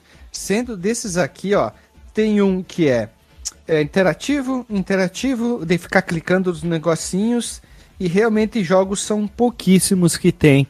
Que o Crash Burn é o principal lançamento, junto com o MacDog McCree e o Script from Monster Manor. E depois ficou meio que um limbo, porque eles não tinham muita, muita coisa. Aí vem o jogo de Atlas. Quem que quer jogar um jogo de Atlas? Por favor. é? E aí eles o tiveram esse Pasquale, o problema. Pasquale quando era pequeno, quem ah, sabe? sim. Eles tiveram vários desses problemas com, as com os jogos. E aí eles. O que, que tinha do Trip Hawks? Ele achava que era só fazer jogo. É o famoso chefe que não entende nada. Vamos fazer. Só que ele esqueceu que ele trabalhou muitos anos em EA. E para fazer um jogo bom e vender bem, ele tem que ter um- uma demanda. E isso que aconteceu muito. Os jogos começaram a atrasar demais para os lançamentos. E aí, o 3DO tava na, ali, pra ser vendido nas lojas. Na verdade, tava entre aspas, né? Porque atrasou. E o Trip Hawkins entrevista dizendo isso e aquilo. Tanto que na época, quando foi lançado o New York Journals, é New York Journal, tinha anunciado que aquilo era o futuro. E as ações da empresa subiu. Todo mundo. Várias revistas tiveram capa 3DO, futuro, futuro, futuro chegou e tal. Tem até uma entrevista que ele falou, eu não achei aqui, que era a qualidade de VHS. Olha só. Ó, E aí, meus amigos, aí começa o problema da 3DO no seu segundo ano, no 94. já, do já, já, já saiu, já, o, o navio já, já zarpou fazendo água, Guilherme. Isso, porque era poucas unidades para ser vendido, poucos jogos e as pessoas chegavam para comprar e tinha muito mais jogo interativo, no caso aqueles clique-clique ali, desenho, do que jogos de verdade. E aí ele teve que ir atrás de portes e algumas empresas que ele pegou para fazer os portes não eram boas, tipo aquela que fez o Doom, que é considerado fácil fácil. Quem jogou, João, tu chegou a jogar o Doom do 3DO? Joguei, joguei. Eu tenho ele original. Ruim, né? É ruim, cara. ruim, né? É, ele é mal, ele é desbalanceado, né? É mal, mal, tudo é mal feito, porque ele joga dentro de uma janelinha, Isso, né? isso. Ele, não foi, ele não é otimizado. É. Tem uma boa história sobre Tem. o desenvolvimento do Doom, a pessoa, né, a, A Rebecca. a Becky Burger. Re- Rebecca, é, eu não lembro o nome dela, né, o apelido dela é Becky Burger. Foi ela que portou também o Out of This World pro Super Nintendo. Ela era uma programadora, assim, uma engenheira de software, uma programadora muito boa, mas ela conta assim que a empresa que contratou ela pra fazer, porque foi uma era empresa muito que curto, licenciou, né? O prazo era curto, o mate... eles Era disseram que tinham o, o, o código fonte e não tinham Não tinha eles iam dar material pra ela, assim, eles não deram suporte nenhum. Então o negócio que ela fez foi do tipo, puta, eu vou fazer o que dá pra fazer aqui, toma e vai, sabe? Isso, Mas, não, mas a, é- ela era uma, uma engenheira de software, assim, de, de- dessa época. Existe Pô, alguma versão do 13O refeita do Dão pra jogar ele melhor? Tem, Alguém tem, chegou a mexer? Tem? tem. Originalmente não. Ano, ano- não, não, não é original. Ano, re- ano retrasado ela liberou o código. Presta atenção, Guilherme, o, o professor tá falando aí, tu tá se metendo no meio, cara. Ano retrasado ela, ela relançou, ela liberou o código fonte e tem um projeto de. é, Cara, eu não lembro o nome agora, mas é, é Doom 3DO Redum, um negócio assim. Que o pessoal tem Uhum. trabalhado e, nossa, ficou. Tá no nível do, de, de fluidez de, um- de um PCzinho, assim, bem decente. E tem até. Filtros que dá pra eh, adicionar. É, tem algumas coisas melhores ali, que o pessoal melhorou bastante. Dá pra baixar essa ISO aí pra brincar no emulador, pra brincar Ah, no 3DO? Eu, eu não, não lembro agora exatamente do, do nome, posso olhar depois aqui, mas dá. O, o- a única coisa boa do 3DO aqui, do Doom do 3DO, é a trilha sonora, né? Que ela foi regravada com, com uma banda mesmo. E é utilizada até para tem alguns alguns Porsches, como, como se diz aqui, que o pessoal pega a trilha do 3DO e coloca. Né? E, e é muito bom mesmo. Inclusive foi gravada pelo cara que era o, o Randy lá, que era o, o dono da, da empresa lá que estava fazendo a. lançando no 3DO, né? Esse cara. é de- hoje ele tá preso, né? Ele teve uma, um processo aí meio pesado aí de pedofilia e tudo mais. Hoje ele vê o Doom atrás das grades. Ele vive a realidade do É. dentro da cadeia, né? É verdade. Essa história é muito bizarra, cara. É, essa programadora, ela conta que ele falou que o jogo estava praticamente pronto, tinha que só compilar e, e fazer algumas melhorias. Ele mandou para ela o, o CD de PC, né, final, não era o código-fonte, um monte de anotações e figura recortada de, de revista com arma. Faz assim. É, só fazer. É só fazer, tá pronto. Ela, ela realmente Bora ela lá. conta assim a perplexidade dela quando ela recebeu o material e entrou em contato desesperada lá com o pessoal que fez a o porte do Jaguar, que é, cons- é considerado pra época o melhor, né? Apesar de não ter música, Não tem música no Jaguar? não tem música. Cara, que Que é um, um sacrilégio. Alexandre, Mas ele foi é, programado. o Jaguar é o pior console disparado, assim, porque é uma bosta. Isso sim é um console ruim. Mas visualmente, assim, em jogabilidade, ele foi feito pelo pela própria ID, né? Software, né? A ID. Ó, Então, teve envolvimento do Carmack e tal. E ficou. e nem o Carmack conseguiu botar Não som botou. nesse, nesse jogo, então tu imagina que outra pessoa co- comum faria. Nunca, jamais.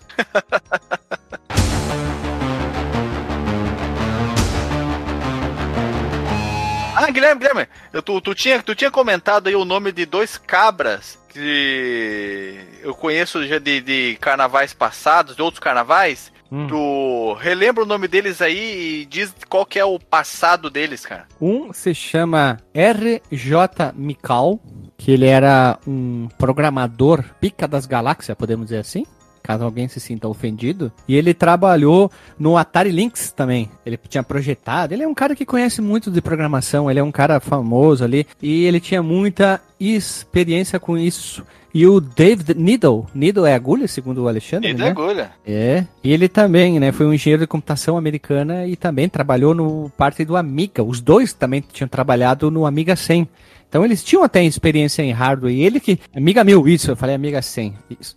E eles tinham os dois experiência e na teoria, assim, alguns lugares contam que eles tinham de- meio que rabiscado num guardanapo a ideia do que seria o 3DO, né? Então é interessante. Só que, né, tá ali, né? A história é. Será? Agora, agora eu vou. eu- vou. Quero fazer a galera pensar. Será que se as pessoas envolvidas no, na criação do 13O fossem, ao invés de ter um passado com o Amiga, tivesse um passado com o Atari ST, o futuro não teria sido melhor? Hã? Hã? Não, Fica porque aí o que- questionamento. Ia continuar. Ó, até, até achei aqui, ó.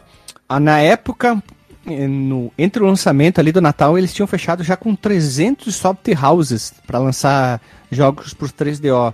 Isso af- Software House. Ó, tem alguns no- nomes aqui que eu separei, ó. Virgin Games, Psygnosis, Software to Work, é, é, é A Micropose, Virgin, Guilherme, a Virgin não fez um, o Aladdin pra Mega Drive? o Inter, Interplay, aqui são uma dessas aqui. Claro que a Interplay, proposta... Interplay não fez o Alone in the Dark? A Não foi a Interplay, a A Interplay, ela publica ela publicou bastante coisa, acho que ela publicou o Rock and Roll Racing. Isso, ela- isso, isso ela-. Eu não sei se ela não foi comprada depois pela Blizzard. É, E a outra coisa aqui, olha só, uma propaganda da época da Gold Star era um desenho de um cérebro com só os olhos aparecendo e a espinha. Dizia que tu não precisava de muito cérebro para ver como o 3DO era imbatível. Tinha uma propaganda, Se ele tivesse saído com uma leva de jogos de largada, é, quem sabe a gente estaria aqui jogando aqui o, o 13O 4, né, Guilherme? 13O É, por 5. aí. Só uma, uma- um parênteses aqui, ó. só pra fechar ali o negócio do Doom, o nome é Opt Doom. Opt Doom. É, pode procurar procurar Opt Doom aqui. 3DO. E tem a última versão, eu acho que é, é a 0 0.2C. Tem no, no YouTube aqui um vídeo dele rodando, vocês vão ver que tá bem veloz, bem rápido.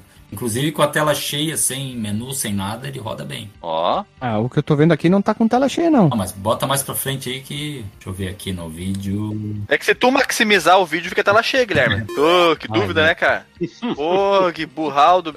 Mas o- a galera, assim, ela tira leite de pedra dos consoles, né? Tem um projeto chamado Open Lara, que é o cara tá fazendo, assim, ports do Tomb Raider eh, até pro Game Boy Advance e tem uma versão pro 3DO. E ela não, assim, não é igual, não vai rodar com a mesma performance do, do Play 1, mas, e do Saturno, mas roda, assim, então tu vê que...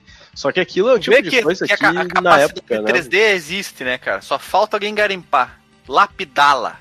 É, É um que diamante, é aquele... O 3D é um diamante bruto no 3D, cara. É isso. Mas ele, ele não é tão capaz quanto os outros. Assim, ele, ele sofreu, ele, ele é meio parecido com Ah, não, com ele o é muito. em Ele é, ele é primário, né? Ele é primário, mas, mas tu vê que ele, que ele consegue trabalhar com, Sim, com polígonos texturizados. Não é o, sim. o Virtua Racing que é Não, não, não. polígono com cor chapada, Virtua Fighter primeiro. Não, de maneira é nenhuma. tex- texturizado, cara. A coisa ali é. Eu acho. É Chun-Flin, Chun-Fly. Eu acho que se ele tivesse sido assim, tivesse tido um lançamento um pouco melhor, ele talvez tivesse conseguido uma sobrevida a ponto de esperar pelo M2, que ia ser o sucessor dele, que aí talvez O nome do projeto, o nome do projeto competir- dele é Bulldog. É, tal- talvez ele pudesse competir tecnicamente com o Play e o, e o Saturno. Só que ele viria muito, acho que muito atraso, né? Eu não sei se. O, porque- o, o PlayStation era uma moto niveladora, não tinha como, cara. Não tinha como. Ali, é, ali era É, inexorável. O- Olha aqui, ó. Olha o que, O que eles destino falaram. tava traçado, cara. O PlayStation veio Bulldog- pra dominar todo mundo. Em tese, seria cinco vezes mais poderoso do que o PlayStation. Ele chegava. Com o passar do tempo, eles começaram a falar que chegava a poder renderizar um milhão de polígonos por segundo. E depois eles chegaram a falar 50 vezes mais rápido. E ficou naquela coisa, não, porque o M2, quando chegar, gorizada, vai ser o do Borogodó. Gorizada vai morrer, vai ter sete empregos para comprar o Bulldog. Aí. É, mas ele. Ficou naquilo só, né? preço, ele nunca ia conseguir competir, acho que, com o, com o Play, porque o Play ele já ele foi lançado por 299, né? E depois ele barateou mais Ele ainda. já entrou né, aí subsidiado, né? Tava instalado. É, Já entrou com preço menor do que ele custava, né, na época. Sim. Eles, eles iam fazer uma parceria com uma única empresa, né? Acho que é a Matsushita ou a Panasonic. E aí eles iam ter que negociar pra vender com perda, iam ter que negociar pra dar royalties dos jogos pra eles Tava- também, só- pra só- tava falando do. Play, Tem que cara. ser, né? O PlayStation entrou custando. Sim. É, não, eu tô falando né, de como eles poderiam Sim, sim. competir, só que isso aí, só se eles já fizessem retrocompatível com o 3DO e eles tivessem conseguido fazer um lançamento muito bom do 3DO, com muitos jogos que não aconteceu, mas eu acho que, mesmo no melhor dos cenários, o 3DO, assim, corrigindo as falhas dele, ainda ele não ia conseguir competir naquele mercado ali, eu acho. Não ia, cara, não ia. Por mais que. Tem jogos não tem como, né, cara? É, ele ficou 10 meses, os 10 primeiros meses do console e não tinha jogo. Tinha, é como a gente falou aqui, tinha muito jogo de enciclopédia, né? Os primeiros jogos dele foi o Crash and Burn e o é, It's a Bird's Life, que é um, é um jogo de, de interativo. Simulador de passarinho na É, gaiola. E depois, eh, os bons jogos foram, foram aparecendo ali em setembro de 94, outubro, quando já fazia um ano, né? E aí, pô, um ano, um negócio caro no mercado, como é que a gente, como é que a pessoa vai justificar a compra, né? Com tanta coisa legal que tinha. E com, com os concorrentes anunciados com preço É. já, né? Isso aí esfria Também. muito o mercado de quem já tá, né? Sem jogo ele não ia muito longe mesmo. É que não adianta. Eles acham que não. Achavam que só tem um hardware poderoso e não precisava ter jogo, né? Não, acho que eles queriam ter jogo, só que o plano deles não deu certo, né? Tanto que eles estavam tentando atrair muito as third parties, que nem tu falou, por causa do licenciamento e tudo.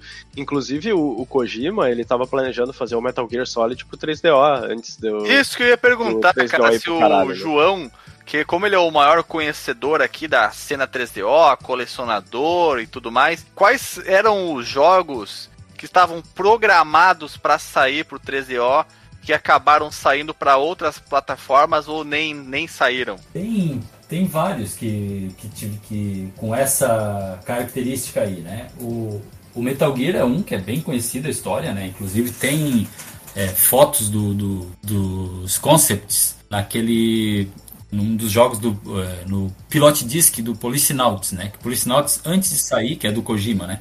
Antes de sair esse jogo, ele lançou, vê que o Kojima já era de fazer hype, naquela época ele já fazia essas presepadas aí. Ele lançou um CD com uma partezinha do jogo e concept arts e uma, uns clipes de áudio, uns negócios para tinha, tinha, tinha vídeo mostrando? Tinha Não. alguma jogabilidade? Só- era a só única foto? coisa que tem é uma foto do, do Foxhound Team ali, que tem, o- que tem o Solid Snake, tem a Meryl, tem alguma coisa ali, mas já é o visual que tinha no, no PlayStation já. Mas não era, não seria Metal Gear Solid, era Metal Gear 3, é, se fala. Ah, Mas fora isso, teve é, o, o Alien Trilogy, originalmente também seria para o 3DO. Né, ele é, começou o desenvolvimento ali, só que os caras viram que não valia mais a pena, o tempo de, de desenvolvimento, o 3DO já estava mergulhando, assim, já estava só com o pescocinho de fora, então não valia mais a pena. Mas teve o, o, o Legacy of Kain, né, o primeiro, Legacy of Kain ia, ia- sair o primeiro, aquele que é a visão de cima? é, era para o 3DO também. Olha só. Esse aí rodava fácil no, no 3D, É. era 2D, né? Ah, peraí. O, e- eu tava jogando aqui até o, o, o Gex uma, pra pauta que nós gravamos meses atrás e num dos, do, da, dos vários vídeos promocionais que tem, que aparece quando você não, não inicia o jogo, tinha o Legacy of Kain. E eu pensei que o jogo fosse sair mesmo pro, pro 13O, mas não saiu. Mas se bem que posso estar enganado, desculpe, porque o que eu joguei aqui era a versão de PlayStation. Então era o vídeo mostrando ele, os próximos lançamentos da, da Crystal Dynamics no PlayStation. Então, desculpa, acabei me confundindo aqui. O Legacy of Kain ficou só na vontade, só no Vontade. papel. Tem, assim, 3DO. tem revistas que tinha alguma coisa. Aquele, o Fade to Black, né? Que era o- a sequência do flashback. E depois saiu pro PlayStation, né? É 3D. Esse também era. Originalmente sairia pro 3DO. É, tem um jogo do- que saiu pro PlayStation que eu gosto muito que chama Disruptor, que é um, um FPS ali, que as- a pessoa tem os poderes psíquicos e anda por umas. Ah, é um jogo bem legal, assim, tem um visual meio de Nintendo 64 até. É bem bonito. Originalmente sairia pro 3DO e a mesma, mesma coisa. Tempo de desenvolvimento versus a situação do, do aparelho no mercado. A Sony disse, não, vem aqui que a gente abraça vocês e vamos continuar por aqui. Então, teve muita coisa legal que, se tivesse saído antes, né? Podia ter. A história podia ter sido um pouquinho diferente. Mas mesmo assim, do jeito que a Sony veio com o PlayStation, não sei se ia sobrar muita coisa. Por melhor que tivesse a, a posição no mercado, o PlayStation foi um arrasa-quarteirão, né? Tanto que eu, na época, vendi o 3DO também para comprar um. Nem o mais ardoroso fã brasileiro resistiu. Não, não, não tinha como. Não dá, cara. O PlayStation era era uma era um AVC, cara. Era irresistível. É, não é. tinha como lutar Não contra. tinha, não tinha. É, quando. Primeira vez que eu vi o Ridge Racer ali rodando naquela velocidade, porque o 3DO roda até. Sim, o jogo de, que é 30 FPS é o Blade Force. Né? Tem um outro jogo que é mais, mais rápido. Agora, a maioria é 24, 20. Né? Que o padrão, até eles, eles jogavam migué dizendo que era. Ah, porque isso aí é um experiência cinematográfica. é porque é a mesma frame rate do cinema, então a gente tá procurando. Mas é Miguel, né, cara? O Need for Speed é assim, ele chega a ter taxa, quedas de taxa de quadros até 10 É, FPS. tem, tem. O normal dele, o- o- ele roda 20 normalmente, é quando tem alguma cena muito intensa, ele cai pra 10. É. E quando você vai comparar, e foi falado isso inclusive no nosso episódio sobre o Need for Speed, quando você compara com a versão de Saturno, de Playstation e de PC, é um jogo completamente diferente. São jogos de corrida nesses consoles, enquanto no 13O é um jogo de passeio. É. Mas, assim, do- sobre o Need for Speed, eu prefiro do 3DO por conta disso mesmo, porque eu acho muito rápido no PlayStation e no Saturno. E no PC também. Eu acho muito. Acho que se perdeu alguma coisa ali. Ficou meio arcade, assim. Ficou um negócio meio. 3DO eu acho mais simulador, vamos dizer assim. Ele simula a simulação? É, simula.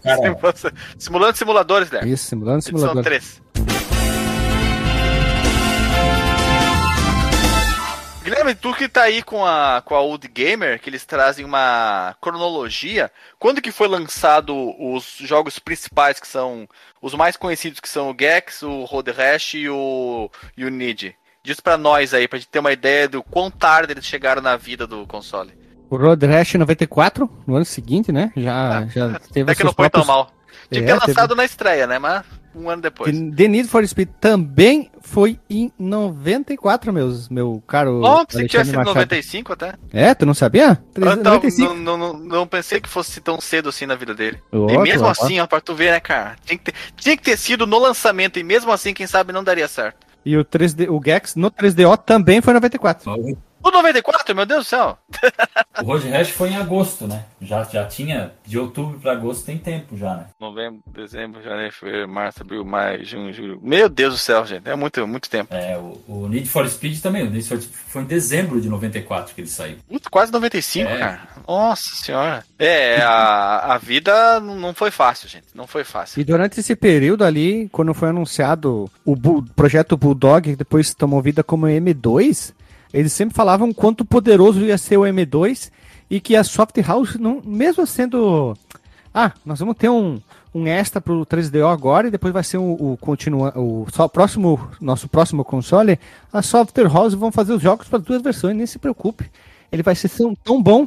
É, eles falavam, claro, na época que ia ter jogo. Ah, vai ter o jogo X, vai sair pro M2, que é o adaptador pro 3DO normal, e o M2, que é o próximo console também da 3DO Company. Então eles falavam que ia ter jogo pros dois. E mal tinha saído o 3DO, eles já estavam trabalhando nesse projeto M2. E o M2 ficou é, co- cozinhando em banho-maria? Foi, foi, foi, foi, foi, foi, foi, foi, foi, foi. Quando foi. era pra sair o M2, era pra sair em 98, né? O que que saiu em 98? O Dreamcast. Aí não, Não, tinha mas como, calma, né? maluco. Calma, não, o M2, o projeto M2 foi vendido para Matsushita, que comprou tudo, É. comprou o projeto inteiro.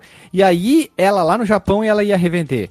A SEGA foi uma das principais interessadas, ela chegou a oferecer para Sony, chegou a oferecer para Nintendo, não, para algumas outras empresas fabricantes que iam lançar, só que a SEGA foi a, talvez uma das principais mais interessadas, porque ela queria o quê? Só eu posso usar o projeto M2. É meu, exclusivo. Ah, Entendeu? E aí a Matsushita falou: não, não, não, não, não. A gente vende a ideia, a gente licencia pra quem quiser.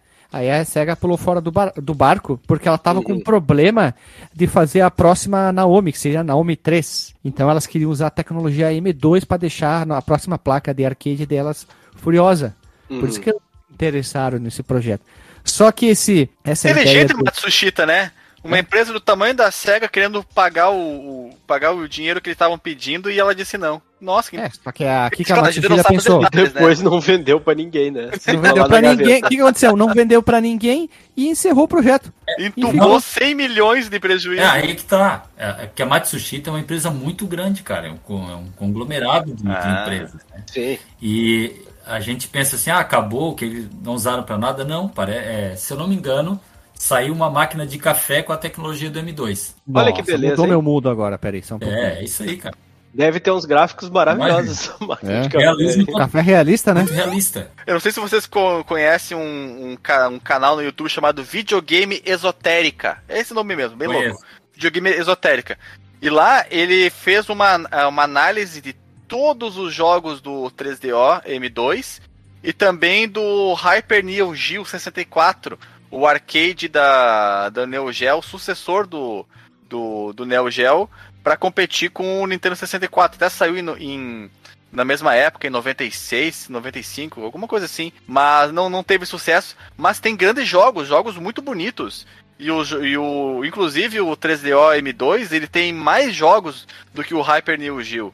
E os jogos mais variados, tem jogo de, de tiro, tem jogo de, de futebola, tem jogo de, de. de. Ah, meu Deus do céu, de luta. Ué, muito variado, tem quase todos os estilos pro, pro arcade do 13O M2. Inclusive, eu tive. a- acho que a felicidade de ver o, o futebola e, e lá, lá no shopping em Passo Fundo, mas foi a minha única ah, aproximação que eu tive com algum hardware mais exótico de arcade, além do Hyper Neo Geo, que lá tinha os jogos de. Um dos jogos de corrida dele, de rally, e o Samurai Shodown. Não, Fatal Fury Wild Ambition. O Fatal Fury Wild Ambition. Baita jogo. Puta, que jogo bonito, cara. Que jogaço massa. O Fatal Fury 3D e combinou muito bem, cara, a saída do 2D pro 3D. Ficou muito bem feito. Um baita de um jogo, cara. É isso aí. Mandei pra vocês um, um flyer da época nos Estados Unidos que a 3DO Company usou muito, que era essa brincadeira. Don't play a dodo. Play 3DO, que dodo era um pássaro que não voava, que tinha asinha pequena, pequenota, tipo uma galinha, tipo um galinídeo. Eles faziam isso referência ao PlayStation, que o PlayStation não era tudo isso. Eles faziam isso, né? Faziam um comparativo de quanto o 3DO era mais forte, quanto ele renderizava melhor e quanto o M2 ia ser melhor. Só que ia e não É. foi. O dodo é uma árvore, é uma ave que não voa, né? Que É, tem umas asinhas curtas, do tamanho de um é dedo, uma mais ou menos. A piada era essa. Né? Quem que tá rindo agora? É, quem que tá rindo agora? Quem que tá agora já na versão 5, né? O 3DO que não, né?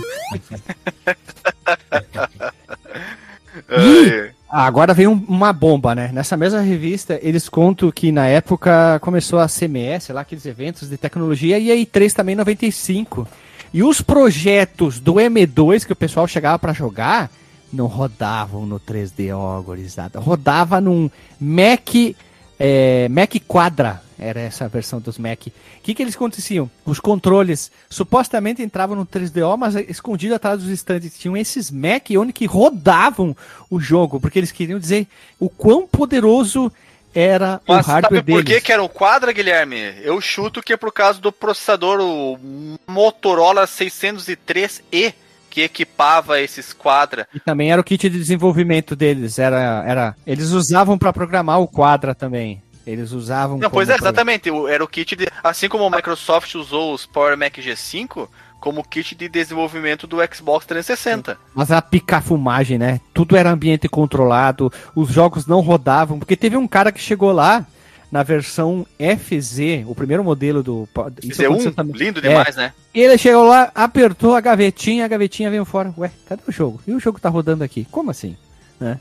Aí que começou a acontecer algumas uns murmurinhos, né? Começou umas fofoquinhas. Murmurinhos, dizendo- Guilherme. Mu- Não, eu inventei o termo. Murmurinho, tá bom. Os Tá, murmurinhos que eram conversa em cima do muro, entendeu?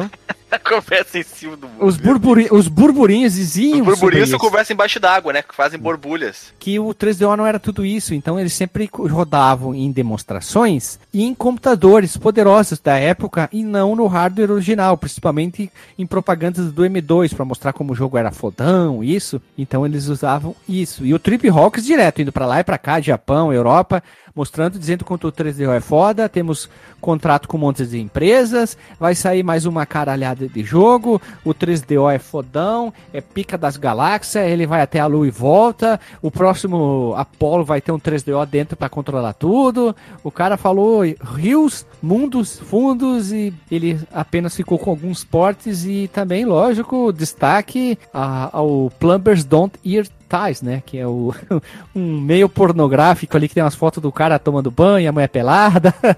Que é um jogo de foto com historinha, né? O 3DO, é, ele é bastante, vamos dizer assim, injustiçado na parte da biblioteca, tem muito jogo bom que as pessoas não falam. Tem, inclusive hoje mesmo, as pessoas compram o console, é, subiu bastante de preço, vamos, vamos até comentar aqui, né? Porque até poucos anos atrás era um console que ninguém dava bola. Hoje já tá bem difícil, os jogos estão caríssimos, né? Eu queria entender esse fenômeno da explosão da, do desejo das pessoas por videogame antigo que tornou impossível Youtuber! você Youtuber comprar. sem É vergonha! Tudo youtuber é É o- lixeira. no caso do 3DO, provavelmente foi o Angry Video Game Nerd lá, o Sim Massacre. Deixa eu abrir uma observação. Eu detesto os vídeos dele. Acho muito ruim. Tudo parece que é muito teatral, forçado e exagerado. Pra parecer que ele, pô, cara, eu não gosto de nada, mas eu sou tri hipster e tenho milhões de jogos aqui, cara. É, Mas ali era um, ele é um Personagem. personagem, né, cara? É sempre Mesmo assim, foi- não consigo gostar. É. Acho muito ruim os vídeos dele. Fora que é mal feito pra caramba. É tudo mal filmado. ah, É, é tão hipster, tão hipster, que fica ruim.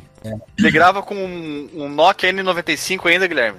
Isso, com a câmera que botava na conector embaixo, sei lá, é muito ruim, velho. Ele grava com uma, uma Tech Pix, É. algum fã mandou pra ele. ali ele. Mas assim, eu, pelo menos assim, ó, até 2013, 2014, 2015, eu conseguia comprar jogo de 3DO barato, assim, 50 reais, 60 reais. Jogos de, de caixa grande e tal. Tanto no Brasil como fora.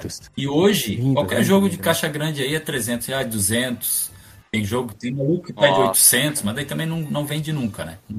Ah, isso é só pra mostrar que É. tem, né? Põe lá pra dizer que tem, mas não vai vender nada. Mas assim, tem, tem jogos excelentes, né? Vamos fazer assim, vamos vamos fazer assim, vamos dividir por categoria. De jogos de luta, diz aí quantos tu acha que valem a pena ser citados como jogos bons? Assim, ó, eu acredito lá. O bons mesmo que não tem o que discutir, né? O Street Fighter e o Samurai. São é indiscutível a qualidade desses dois jogos aí. E o Way of the Warrior, que o Tripping Hawkins fazia, tu falava bastante. vez, Guilherme, eu ia falar do Way of the Warrior. Não, é- não é, não é brincadeira. Ele falava, ele dizia que gostava muito do Way of the Warriors, que é o primeiro jogo feito no, no banheiro da na Naughty verdade. Dog, né? Mas ele, mas ele é um jogo bonito, cara. Ele é muito bem encenado. a- a- as pessoas interpretam bem. O, o cenário é bem construído, as roupas. É narrado pelo Darth Vader. Ah, é mesmo? Não, não, não, é zoeira, mas é um cara que- imitando o Darth Vader, né? Ah, Vocês já viram a narração do Kazumi Ninja? Não, não. Kazumi Ninja! Oda! Ato! Select your fighter. Habaki. Select your opponent. Alaric. Entering the combat zone. É assim. Não, mas é, o Way of the Warrior. Aí tem a trilha do White Zombie, né, cara? Que é do cara. White É, Zombie? do White Zombie, É, cara. na época que ele era branco, agora ele não é mais White Zombie, né? Mas, e, então, tem o. Mas assim, fora isso aí, jogo de luta. Esse Way of the Warrior, é, assim, é mais pela zoeira, mas eu acho um jogo. Eu não sou muito de jogo de luta, mas ele diverte, tá? E o. Eu gosto muito desse Force of Ali aí. Esse jogo 3D aí do, do da EA Sports. E é exclusivo, inclusive. Só tem pro 3DO. Né? Tu joga a carreira toda do Muhammad Ali ali. Tem os, as lutas históricas dele. Eles fizeram até um. Tem assim a, o, o cartaz original da luta. né? É, as características dos jogadores, dos, dos adversários, são bem parecidas com os reais. Então, se um, um adversário usava muito a, o soco de esquerda, ele vai usar soco de esquerda bastante ali. E pode, por exemplo, se ele tem resistência a apanhar na- no, no queixo, pode bater no queixo dele que ele não vai cair. Então, é, ele é bem interessante nesse ponto aí. E o. Eu nunca tinha visto esse Falls of Ali, um vídeo dele, só tinha visto a capa. Eu tô vendo aqui que é um 3D muito competente. É, legal. E ele faz ainda. Tem umas coisas assim. Pode jogar em primeira pessoa, pode jogar em Dá pra jogar em primeira pessoa. E quando joga em primeira pessoa e apanha muito, a tela fica com blur ali. É, fica toda vermelha de sangue. Olha. É bem. Na época, não lembro de nada parecido. Abriu o supercílio, cara. Abriu o supercílio. Fechou o olho. Fechou o olho. Aí fora isso tem aí, tem, tipo aquele Shadow lá que não vale nem pra. Vale nada, cara. Um jogo de luta que não vale nada. É muito ruim. Pôr uma fogueira pra aumentar a fogueira, ela apaga o Apaga- é bem por aí, eu acho que é bem por aí. eu não sou muito de jogo de luta, eu não consigo. Ah, tem o Sailor Moon lá, que é bom. Sailor Moon É. de luta, cara. Pretty, Pretty Soldier. Ah, não lembro mais como é que é. o Pretty nome dele. Soldier Sailor Moon. Isso. E tem um é. do Yu Yu Hakusho também. Ah, claro, do Yu Yu. Boa, esse jogo é massa, Ah, cara. tem o Primal Rage também, que é aquele do, dos Dinossauro. bichos, né? Calma, Guilherme, É. deixa, deixa, deixa nós falar aqui do, do Yu Yu. Dicionário, dicionário. Fala do Yu Yu. O jogo do Yu é muito bom, cara. Eu tinha, original É bom, japonês. tem ele aqui, é bem legal. Tem aquele do- do- dos dinossauros lá, né? O Primal Rage. Primal Rage. a briga de dinossauro não dá, cara. Não, não tem E como. o Supre- Supreme Warrior é bom. Nossa, Prime War é, é, é- Esse aí também é outro que tu joga na fogueira e ele É, apaga ele o é, fogo, cara. cara, é um jogo de, assim, eu acho ele bem produzido visualmente, né? Ele foi feito em estúdios de, de filme de Kung Fu mesmo, né? É, E é de primeira pessoa, é, né? É, de primeira pessoa, mas ele, cara, é, é jogo de Kick Time Event, né? E tu tem que ficar adivinhando de onde que vai vir a porrada e, e defender. Cara, é, é- eu nunca consegui jogar nada, nunca consegui ganhar nada ali. Mas eu, Só faltou vir o cara do, narrar lá do Machine. Como é que é? O, esqueci o nome do cara. Aquele lá do WMC Masters. Porque é muito cara de WMC Masters esses jogos do 3DO. e outro jogo, Eu tô vendo aqui o Supreme. Eu tô confundindo o Supreme Warriors, me desculpe. Com o. Com aquele jogo da, da Naughty Dog, que era. Way of the Warrior. Way... Não, mas o Way of the Warrior. Ah, eu, eu estou confundindo, estou confundindo, desculpa. Confundi, confundi Supreme Warrior com Way of the Warrior. Exatamente, confundi. Confundi sim. Esse aqui que é o, o Supreme Warrior, que tem ali a, a- um vilarejo que vai ser atacado, você Isso. vai defender o vilarejo. É, exatamente. O outro é, a, é o Mortal Kombat Série Isso, D. esse cara aí. Né? É. O, é o Mortal Kombat Série Tem D. um jogo de luta que o nome é Eye of the Fun, que é coreano. Oi? Saiu mais pro final da. E é, tem Caralho. muita cara de SNK, assim. É, é, é do caralho o jogo. É muito bonito, cara. É muito bem feito. Ah, eu sei qual que é. Ele parece até. Parece bastante uma carinha de SNK. Qual que é o nome dele que eu quero ver aqui filmagem? Eye of Typhoon. Typhoon, sei lá. T-H-I. E, THE, né? Então, THI. Che, Olho do tufão. che, Olho do tufão. Eye of the Typhon. T-Y-P-H-O-O-M. Isso, Esse cara aí. Olho do tufão. Abertura em CG. Olha, ele tem pro Neo Geo também. Ele é um porte pro 3DO ou do 3DO virou Não um porte te pro Neo. Geo? Não, não sei te responder. Eu sei que ultima, é, recentemente teve uma empresa que fez um relançamento desse jogo em edição de luxo, bem bonito, pro 3DO. É, eu não consegui comprar porque era, achei muito caro, mas foi relançado. É, com a qualidade assim, o, o disco, o livreto e tudo mais, bem, bem legal. Eu acho sensacional esse, 3DO e DOS. esse esquema SNK de dar o zão na tela quando tu tá- vai brigar e afasta. Puta, eu acho sensacional isso, cara. Aqui, ó, Alexandre, ele é de 3DO e DOS. DOS. Depois que ele saiu pro Neo Geo, então. É. Ah, ele é, lan- que é Não saiu pro Neo Geo, porque não é 2022. Neo Geo SD. Tô vendo aqui, cara. Neo Geo Não, não AES. tem aqui, ó. Tô lança- procurando aqui, Tô ó. vendo Não. no, no, aqui, ó, SNK Neo Geo Brasil é o nome do canal. Tem Ok, 215 inscritos, Guilherme. Tá bom, aqui diz que não saiu pra ele, mas tudo bem. É, Aqui, de- é olha, que- é desse ano, Guilherme. Tô isso que eu tô ah, te bom. falando, cara. Ah, bom, bom. Não, tu, não, tu não sabe escutar, rapaz? Aprenda a escutar, Guilherme. A gente Eu tem uma escuto- boca e dois ouvidos pra escutar mais do que falar. Beleza, então. Teu, teu, tua mãe nunca te ensinou isso não quando era pequeno, rapaz? Não, É por isso, então. ó, Cresceu um adulto disfuncional. é verdade. Então, do- é- saindo do joguete de luta aí. Diga, João, tu que é o conhecedor master aí da noite, da tarde, qual que são os jogos de plataforma que merecem ser mencionados? Além do Jax, que fica legal só até a terceira fase, depois fica meio enjoativo. Cara, é, tem o. Tem aquele de, de futebol lá, o soccer, como é que. Bola. É, onde. Puta, esqueci o nome do, do carinha, cara. É. É um gurizinho que Isso, tá andando com uma bola carinha de. Maradona, assim, parecido com Maradona. Como é que é o nome dele, cara? É, é alguma coisa Kid, não é? Soccer, Soccer. Kid. Exato, esse aí. Tem um de plataforma que eu gosto muito que é o Phoenix 3. Ele, ele mistura duas. Duas. Vou botar aqui o nome aqui, acho que é cara aqui. Ele mistura as duas jogabilidades. Ele é, ele é um jogo com personagem digitali- digitalizado, né? Progressão lateral, tem plataforma e tudo mais. E tem umas partes que é de primeira pessoa de pilotagem de nave no espaço. E é E mistura, hein? e, ah, e funciona bem. Eu acho um jogo bem legal, bem competente, assim. Os gráficos são bonitos, ele tem uma detecção boa de colisão e tudo mais tal. É, Em FMV, hein? Opa. ele tem. É, o 3DO tudo. É porque naquela época chamava atenção, né? Guilherme, tu tem que entender que FMV é o É. futuro, cara. Só que esse futuro ainda não Até o chegou. Doom, né? O Doom ia ter um FMV, né? Tem umas. Soltaram umas imagens ali, chegou a ser feito um demônio. Ah, é Esse, verdade. é. Eu vi isso. Tava pra sair, mas não, não foi colocado em tempo.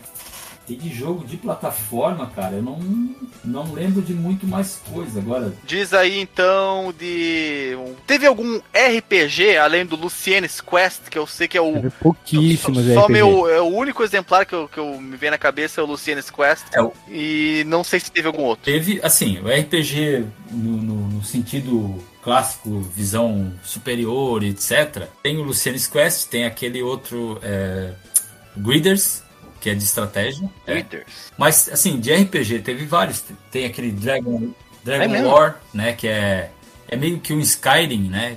Utiliza é, gráficos em primeira pessoa, mistura de filmagem e, e sprite, umas coisas assim. Que é, tem três CDs esse é, Dragon's Lore aí. É, deixa eu ver o que mais. Tem o. Cara, tem o Lost Eden, que é de. Também tem FMV no meio e tal, mas é um jogo de, de, de dinossauro e tudo mais. Tem o Robson's Requiem, que é família Robson no espaço, primeira pessoa. Perdidas no espaço? O Robson é família do. É o Robson. Crusoe, no caso, né? Não a família Robson. Robson Crusoe. Ah, tá. Então, assim, tinha esses jogos que, por exemplo, Star Control, que eu, eu é uma mistura de estratégia com RPG, porque tem progressão de personagem, tem tudo, que é um jogo bem legal também. Seria um dos do, do meus top 10, seria esse Star Control aí. É, tem o Slayer, né, do Advanced Dungeons and Dragons, que é em primeira pessoa. Ah, esse é horrível, horrível, horrível. Esse é nojento. Esses RPG em primeira pessoa Cara, são eu gosto, cara. demais. Eu gosto desse Slayer e gosto da sequência que é o Como assim, Guilherme? RPG em primeira pessoa é horrível. Tu tá falando mal do, do Phantasy Star e os seus labirintos? Dessa época, os RPGs eram ruins. Então tá bom.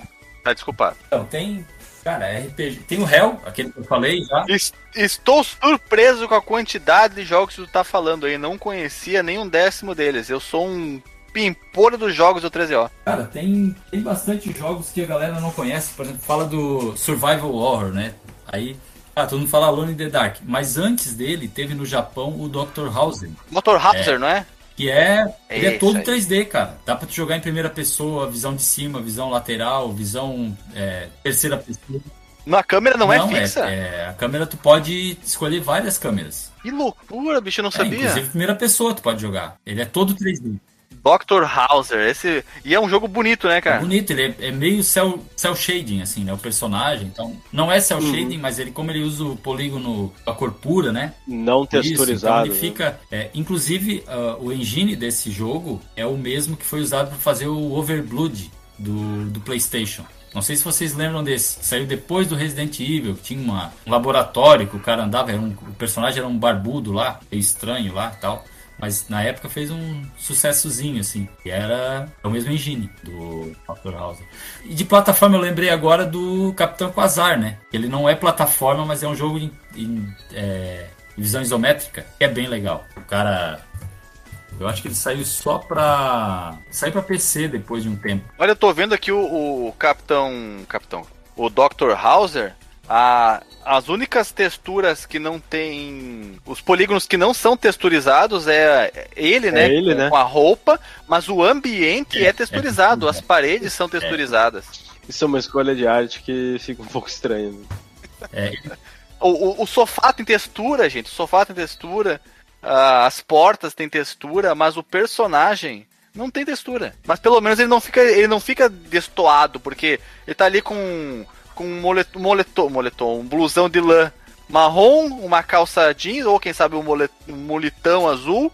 Até que não fica tão destoante assim. é. E tem a animaçãozinha. Mas ele, mas ele não é tão ele não é tão fluido quanto o Alone in the Dark, mas parece que ele roda numa resolução maior, ele é mais detalhado que o Alone in the É, Dark. porque o parece. Alone é, é, é todo. A única coisa poligonal que tem ali são os personagens, né? O resto é tudo. São todas é, desenhos, né? E ele. Uhum. O, o Dr. Hauser tem ainda tem a animaçãozinha de abrir a porta antes do Resident Evil, né? Quando vai abrir uma. Tem, né? É um é jogo mu- muito pra É. frentex. Ele tinha. Então, tem alguns jogos que a, a galera não costuma comentar, assim, mas. é, por exemplo, tem um jogo de avião que eu gosto bastante, que é o Flying Nightmares. Esse aí eu, te, esse eu tinha. Eu não consegui fazer o avião Não. decolar, cara. Como é que faz isso? impossível de jogar com o, com o controle. Mas se você tiver o, o Flight Stick lá, né, que é o manche, ele fica outro jogo. É, dá pra decolar, ele tu controla os jatos, porque é, só tem um avião, né, que é aquele Harrier, né? Ele é o avião do True Lies lá, que consegue parar no ar e, e dar ré e tudo. Inclusive agora tem um documentário da Pepsi aí, do cara que queria ganhar um aí e tal, que tem um pessoal tá falando. O cara queria ganhar um caça É que a. Pepsi parece que ela fez uma promoção nos anos 90 de pontuação e aí é, tinha ali, por exemplo, 50 pontos, que era cada ponto era um rótulo, né? 50 pontos no boné, Aham. é, 80 pontos na camiseta, é, e tal. E aí a propaganda mostrava as pessoas no colégio, ó, 50 pontos o boné, não sei o que, o caderno, 30 pontos uma caneta. E tinha, enquanto as pessoas iam pegando isso aí, passava uma, passa uma sombra de um avião. E aí no final do, do comercial desce um Harrier na, no pátio do colégio e o cara desce do, do é um aluno ele descendo e dizendo que é aparece embaixo 7 milhões de pontos um caça Harrier Harrier 7 milhões de pontos. mas aí que tá o seguinte os caras fizeram essa Era piada, né? Porque ninguém nunca ia Não, e aí conseguir, né? tá, um cara conseguiu ele queria o Puta merda, cara. Acho, acho justo, hein? É, Acho o cara não conseguiu. tinha nada. É, Quando o cara viu, ele tem ali, o cara olhou, olhou, olhou várias vezes o comercial e viu que não tinha nada dizendo que se ele não juntasse os 7 milhões de pontos, ele não conseguia. E ele Imagem meramente ilustrativa, coisa desse tipo assim, Acho não. que né? a Pepsi tem que dar pra ele um caça Harrier. Deve ser baratinho, né? Uns milhões tem- de é, dólares. Pega um caça aposentado da Força Aérea Inglesa e dá pra ele. né? Acho que são os únicos que usam a Força É, Aérea acho- Inglesa. né? Mas tem que voar, né? Tem que estar em condição de voo. Da propaganda tava voando. O DJ é advogado, né, cara? Ele não deixa passar um detalhe. Não, não. Ele ligou pro Departamento de Defesa para saber se era possível um civil ter um Harrier, né? Um civil comprar. Eles disseram que sim, que pode, só que ele tem que ser desmi- é, desmi- desmilitarizado. Né? Não pode ter, Ah, tem que tirar o é, não armamento pode ter dele. arma, não pode ter nada. É só pra dar Isso, Mas bandinha. aí ele, bom, ficar fazendo propaganda pro Netflix aqui, mas tem um documentário lá. Mas voltando a falar do, do jogo, é, o pior não é decolar, o pior é pousar. É, não tem como pousar aquilo lá nem com reza brava. Mas no manual tem o piloto que foi o piloto da Marinha, lá o capitão da Marinha que fez o, a consultoria pro jogo, ele tem um relato dizendo que ele pousa o, o avião com os controles do 3DO. Então, os caras colocaram, tem ali no, no manual dizendo, ó, é possível pousar assim porque esse cara aqui, que é um piloto da Marinha e com 30 anos de voo, consegue. Mas é um jogo legal. Ai, ai. É, é engraçado porque esses jogos que precisam de, de muita movimentação, de, de sensação de velocidade em 3D, no 3DO, eles não conseguem, né? Ou eles ficam um, um- uma apresentação de slide, tipo o Dr. Hauser, que é bem devagarinho, apesar de ser bonito, ou eles ficam com um 3D muito primitivo para tentar ser rápido, né? Um, coloca 3D só em alguma coisa, o resto é sprite, porque senão não funciona, né? Se for simplesmente tudo 3D, a coisa não vai pra frente. Ele não tinha o poder suficiente para sustentar uma jogabilidade em 3D. Mas foi, é, o- é o que tinha, É. tentaram, né? É o, é o, é o que Tem deu pra alguns fazer. jogos que conseguem, tá? O Blade Force, que é todo 3D, que é menos o personagem, que saiu mais pro fim. É, Blade Force, até é vou um procurar cara aqui. que, que voa com um helicóptero nas costas. E tem o Starfighter, que é bem legal, cara. Que até saiu um, um Porsche pro PlayStation que é, é horrível. Mas o jogo em si é bem legal. Ele tem. É completamente poligonal, dá pra sair fora do planeta. É bem legal esse Starfighter aí. Starfighter. A biblioteca é bem variada, né? Tem, tem bastante coisa, cara. Tem um jogo de luta de primeira pessoa que é o Killing Time, que eu acho bem bacana também. Tem os fantasmas em, em FMV que acompanham o personagem. Tem um porte pra PC, mas é bem inferior, bem simplificado, assim. É, é aquele jogo do Stallone lá, o Demolition Man, né? Que tem cenas gravadas extras Isso, pro, só pro jogo, né? Que é bem diferente das outras encarnações que teve nos outros consoles e tal. Olha, Eu tô vendo aqui o Starfighter, ele realmente, quando tem muitos objetos na tela, ele, ele é, vai devagarinho, mas quando você olha pro céu, aí o jogo fica rápido. Ah, não, se atirar ali. Mas ele é, impression- é impressionante porque ele é completamente É. 3D, cara. Ele é completamente 3D. E o, e o, e o hardware 3D do 3DO, eu, eu, eu tenho a impressão que ele é bem fraquinho. E os caras estão fazendo aqui o máximo que eles conseguiram com o pouco tempo que eles tiveram. Quem sabe se eles tivessem mais tempo para trabalhar otimizações, o jogo conseguiria mais fluidez. Mas ele é muito bonito esse É Starfighter, bonito. hein? Eu nunca tinha jogado ele, nunca tinha visto É ele. bonito. É muito bem colorido, bem bonito mesmo, cara. Tem uns caras tentando fazer um porte do Wipeout pro 3D. Wipe? Ah, eu vi! Eu vi, eu, eles já, já, colocaram a, a pista, a nave, mas não colocaram o entorno É, ainda, não né? tem. Ah, Já vi um vídeo com o entorno aí ficou bem lento. Bem lento mesmo. Hum. Mas já tem. É. Estão tentando aí. É, Vai legal. que rola, né? Nunca saberemos. O que, que mais nós temos aí na, na pauta, Guilherme? Já chegamos nos estertores? Já estamos Chegamos falando aqui nos da, da extratores, nos tratores, chegamos nos extratores, já estamos falando aqui da, da lista de jogos de re- re- recomendações. né? Ah, Então acho já chegamos ao fim, vamos rodar a vinheta e vamos pro disclaimer aí já direto, cara.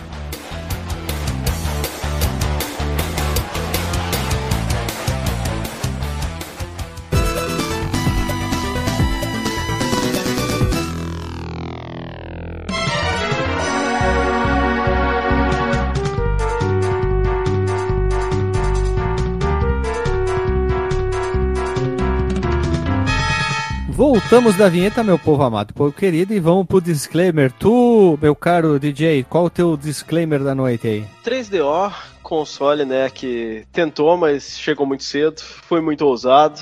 Modelo de negócios ali a gente viu que, infelizmente, não deu certo, né? Esse negócio de criar ali um- uma especificação de videogame e tentar licenciar para outras empresas tem seus percalços ainda. É uma biblioteca maior do que eu esperava, né? Bastante, muitos jogos. Infelizmente eu não tive contato com ele na época. E acho que hoje em dia é meio complicado, assim, de ir atrás desses jogos, porque essa é uma geração que os jogos não envelheceram muito bem, né? Aquela geração ali do, do Play 1, aqueles é, primeiras tentativas de 3D, às vezes a jogabilidade não, não entrega, né? Ah, não tínhamos nem analógico na época ainda, né? Pelo menos não tinha se popularizado.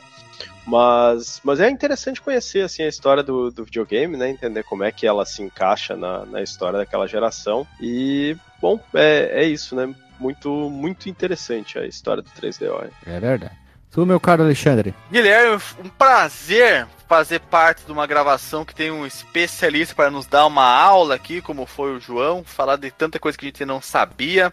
Falar desse videogame que foi o precursor, foi o cara que entrou no meio do mato só com um facão, Guilherme, para trilhar o caminho para os que viriam a seguir. E infelizmente morreu de malária, né, no meio da mata, mas ele deixou ali uma trilha pronta para os que vieram atrás. E como você já exemplificou, eu tive um 13O, fui um feliz proprietário de algum dos jogos, não tanto os jogos quanto o João, tive, minha coleção era muito pequenininha, era muito muito infanto juvenil comparado a dele, mas eu me diverti muito enquanto eu o tive em minha posse e é um prazer gravar esses episódios em que a gente traz a história por trás dessas máquinas maravilhosas que tanto nos divertem, que são os videogames, Guilherme. Estou muito satisfeito. Isso aí, vamos lá. Tu, DJ. Ah, é, tá certo, me atrapalhei com a, a Madonna.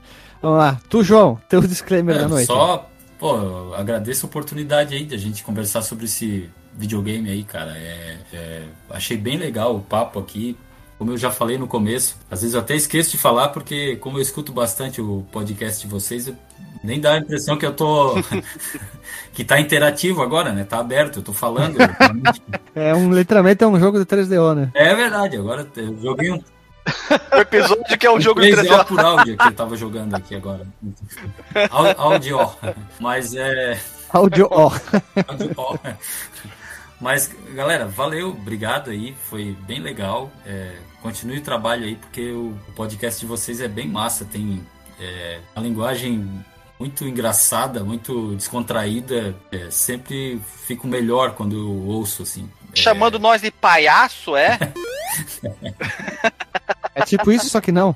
Tipo isso aqui Ah, não. não. Tu é, quer fazer por um jabá de algum produto, material, site, e-mail que tu Fala trabalha? aí, João. Tem- não, assim, ó, eu tenho um, tenho um site do 3DO Brasil, que é 3dobrasil.com.br. Faz um tempão que eu não atualizo, mas tá lá, tem bastante coisas ali. Tem um guia de como comprar, olhar os CDs do 3DO. que Ah, são- uma coisa, desculpa te interromper, que uma coisa que a gente não falou é das modernizações que a galera faz pro 3DO.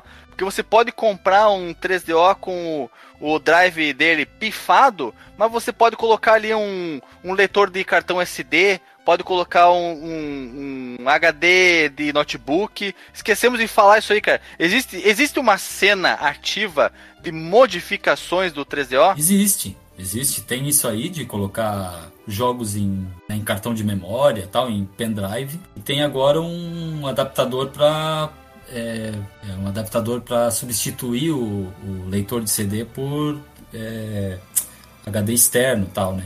Mas eu não, não tenho nenhum dos dois, não comprei, assim, é, eu tenho mesmo o 3DO ali com, a- com os jogos tal. Esses, mas existe, existe uma cena aí. Também tem uma cena pequena de homebrew, né? De construir jogos tal, que o pessoal tem feito. Tem esses exemplos que a gente citou aí de, de, de portes e tem. Estão desenvolvendo agora um FPS aí também. Eu acompanho lá numa comunidade do. aqui do Discord mesmo, de, de desenvolvimento de 3DO. E é bem legal, assim. São. Mas assim, em vista dos outros consoles, assim, dos outros consoles, é bem pequena essa cena de modificações e melhorias e desenvolvimento de jogos ainda. Não sei se um dia vai ficar maior. Porque a gente tá ficando velho e tá morrendo também, né, cara? É. Uma coisa, Guilherme, que, eu, que nós esquecemos de comentar é que vários fabricantes fizeram seus próprios modelos de 3DO, né? Teve. Não é como a Sony e a Microsoft que constrói um modelo só. Como era um, um, um projeto licenciado, qualquer um que comprasse o projeto poderia fazer o 3DO com a sua cara. Então nós temos o 3DO da Goldstar, que para quem não sabe, mudou de nome e virou LG, né? Uma empresa coreana. Temos o 3DO da Panasonic, temos o, o 3DO da. Me ajuda aí, João. que mais que nós temos o 3DO? Além da, da Gold Star e da, da Panasonic. Tem da Samsung. Tem né? da. Da Samsung, exatamente. A Ah, Sanyo. o que que- Sanyo, exatamente, tem da Sanyo. Então, você não precisa. Quando for comprar o seu 3DO, se der curiosidade, não precisa comprar só o Panasonic, que teve dois modelos, né? O FZ1, que parece um videocassete, e o FZ10, que ele é. é, ele é mais. É como, é como se fosse a versão Slim do console. É muito, muito bonita, cara. Eu, eu, eu tinha essa, tinha FZ10. É bonita demais, bicho. Nossa, que coisa mais linda que é esse É, console. o FZ10, ele é assim, se, se alguém for comprar um 3DO hoje, eu recomendo comprar o FZ10, porque ele tem um leitor de, de memória ali, o acesso dele, porque o 3DO grava os jogos na memória, né? Não é memory card, ele tem um chip lá que grava os jogos. Ele tem o acesso é, direto pelo console. Tu vê que é uma coisa que. Como que os caras não pensaram nisso? O FZ1, para tu acessar o gerenciador de memória, precisa ou de um disco ou dessa função tá inclusa no CD. E o FZ10 não, tu consegue acessar ali, apagar a memória, liberar, porque tem jogo que não roda se não tiver com a memória para gravar, né? E além disso, o FZ10 ele, ele roda tudo, cara. É, não recomendo, lógico, gravar rodar CD gravado, mas se o cara quiser arriscar, é esse console que vai rodar. O FZ1 teve uma revisão de hardware dele, os mais recentes que saíram ali depois de 95, ele é bem chatinho para rodar CD gravado, CD prensado, ele só roda original Olha mesmo. só, o a a tolerância do leitor é muito, muito rígida. É, tem alguma coisa do tipo aí que não. Ele não tem trava de região, nada, mas ele, ele só roda original. O FZ1 dos mais antigos ali, que saíram mais pro final, é, ele só roda jogos originais. É, impressionante. Ah, uma, uma coisa que a gente não comentou, Guilherme. Hoje em dia todo mundo tem aí celulares e, e tem inclusive agora já começaram processadores de PC e de servidores com a tecnologia ARM e o 3DO usa um processador ARM, Guilherme, sabia? Então o bisavô do que você tem na sua mão aí, do, do seu Samsung, do seu, seu Apple, seu, o seu K10 da LG, o bisavô dele está dentro do 3DO. Talvez tenha sido um dos primeiros projetos a ser feito com processador ARM, além do Acorn Archimedes, né? Não, não tenho ciência de algum outro hardware de grande disponibilidade que tenha sido construído ao redor de um processador ARM. Eu, eu já li que ele é, inclusive o 3DO é multitarefa, mas eu não sei onde que isso funciona na prática, mas que a arquitetura dele é, suporta multithread ali de, de, de funções. Ó, dá pra, dá, pra, dá pra fazer um, um Windows 3.11 compilado para 3DO. Olha aí. É possível. A, pergu- a pergu- Imagina só. e a pergunta é pra quê, né? Pra quê? É. Por quê? Pra jogar o Dão no DOS, né, É. cara? Tá bom, então. Pode ser. Aí, ó, o Guilherme, o Guilherme pergunta e já vem a resposta, cara. Ah. Aqui, aqui nós, temos- nós somos profissional, Guilherme. Uhum. Na verdade, ele já faz Mas- a pergunta mas- e sabe a resposta. O Guilherme, é- o Guilherme apl- aplica o método socrático. cara. Ele faz a pergunta e a pessoa tem que pensar e ela encontra a resposta por si mesma. Mas eu te interrompi, João. Tu tava aí falando dos seus projetos do 13O Ah. Brasil. Me meti no meio, cara. Pode continuar. É, o- é, é o, é o disclaimer mais longo da nossa É história, eu verdade. acho. Pelo menos alguma coisa tem que ficar pra, pra posteridade aqui nessa. É, não, tem então tem o site do 3DO Brasil que tem essa. Tem algumas coisas ali, tem o como diferenciar os jogos originais, porque tem jogo original que é. Aliás, jogo pirata que é pirata no sentido de enganar mesmo, na época, né? Então vem com manual, vem Ó. com tudo, pintado, mas não é original. Como é que a gente faz? Dá uma diquinha aí. É, basicamente é olhar ali no, no, centro do, do disco para ver ali a, aquelas marcações que tem ali a laser, né? E o, o pirata não tem aquilo ali ou tem de uma maneira muito simplificada. Né? O original ele Hum. dá para notar que Gravado com uma impressora matricial, É, não ficou é. bom. Mas tem é, a diferença na, na arte, às vezes ela é esticada, às vezes ela é picotada da, da caixa grande, é, a própria pintura, né? Tem umas dicas ali. E tem o, eu tenho o Instagram do 3DO É, 3DO Brasil também, que eu, faz pouco tempo que começou. Eu basicamente postei as fotos da, dos jogos que eu tenho na coleção ali. Cada jogo eu faço um comentário, alguma curiosidade ali, né? E tenho postado propagandas e coisas ali, eu interajo com o pessoal ali sobre o, o console. São esses dois aí que eu deixaria de dica. Bom, Agora a minha vez. Vai lá, Guilherme. Disclaimer, é, mais um episódio legal, Batuta sobre dossiê. Gostei bastante aqui pra gente dar uma, uma zoneada e falar sobre essas loucuras aqui. Agradecer o, o nosso querido João ali, mandou muito bem, conhece muito sobre o 3DO e falou tudo e mais um pouco, até dicas aí como achar o seu joguinho original, então fique esperto ali e vamos ver qual vai ser o próximo jogo, o próximo jogo não, qual o próximo dossiê que a gente vai fazer, será que a gente vai mais pra frente? Mais pra trás e também dizer que o 3DO merece seu respeito tecnológico, sim. Tem coisas boas, sim. Tem coisa ruim? Tem. Ruim, ruim pra Dedel? Tem. Guilherme, Mas- ah, tu me ganhou quando falou das baterias Moura, cara. Não Olha, tem, como, não tem como ser ruim um jogo das baterias Moura. ah, tá. É. Tá bom então, né? e eu queria dizer também que agradecer a todo mundo aí que estiver ouvindo e, por favor, deixe seus comentários ali é, sobre quais consoles e jogos a gente deve gravar nas próximas oportunidades. Falou, pessoal. Beijo na bunda e até! Falou! Valeu, galera.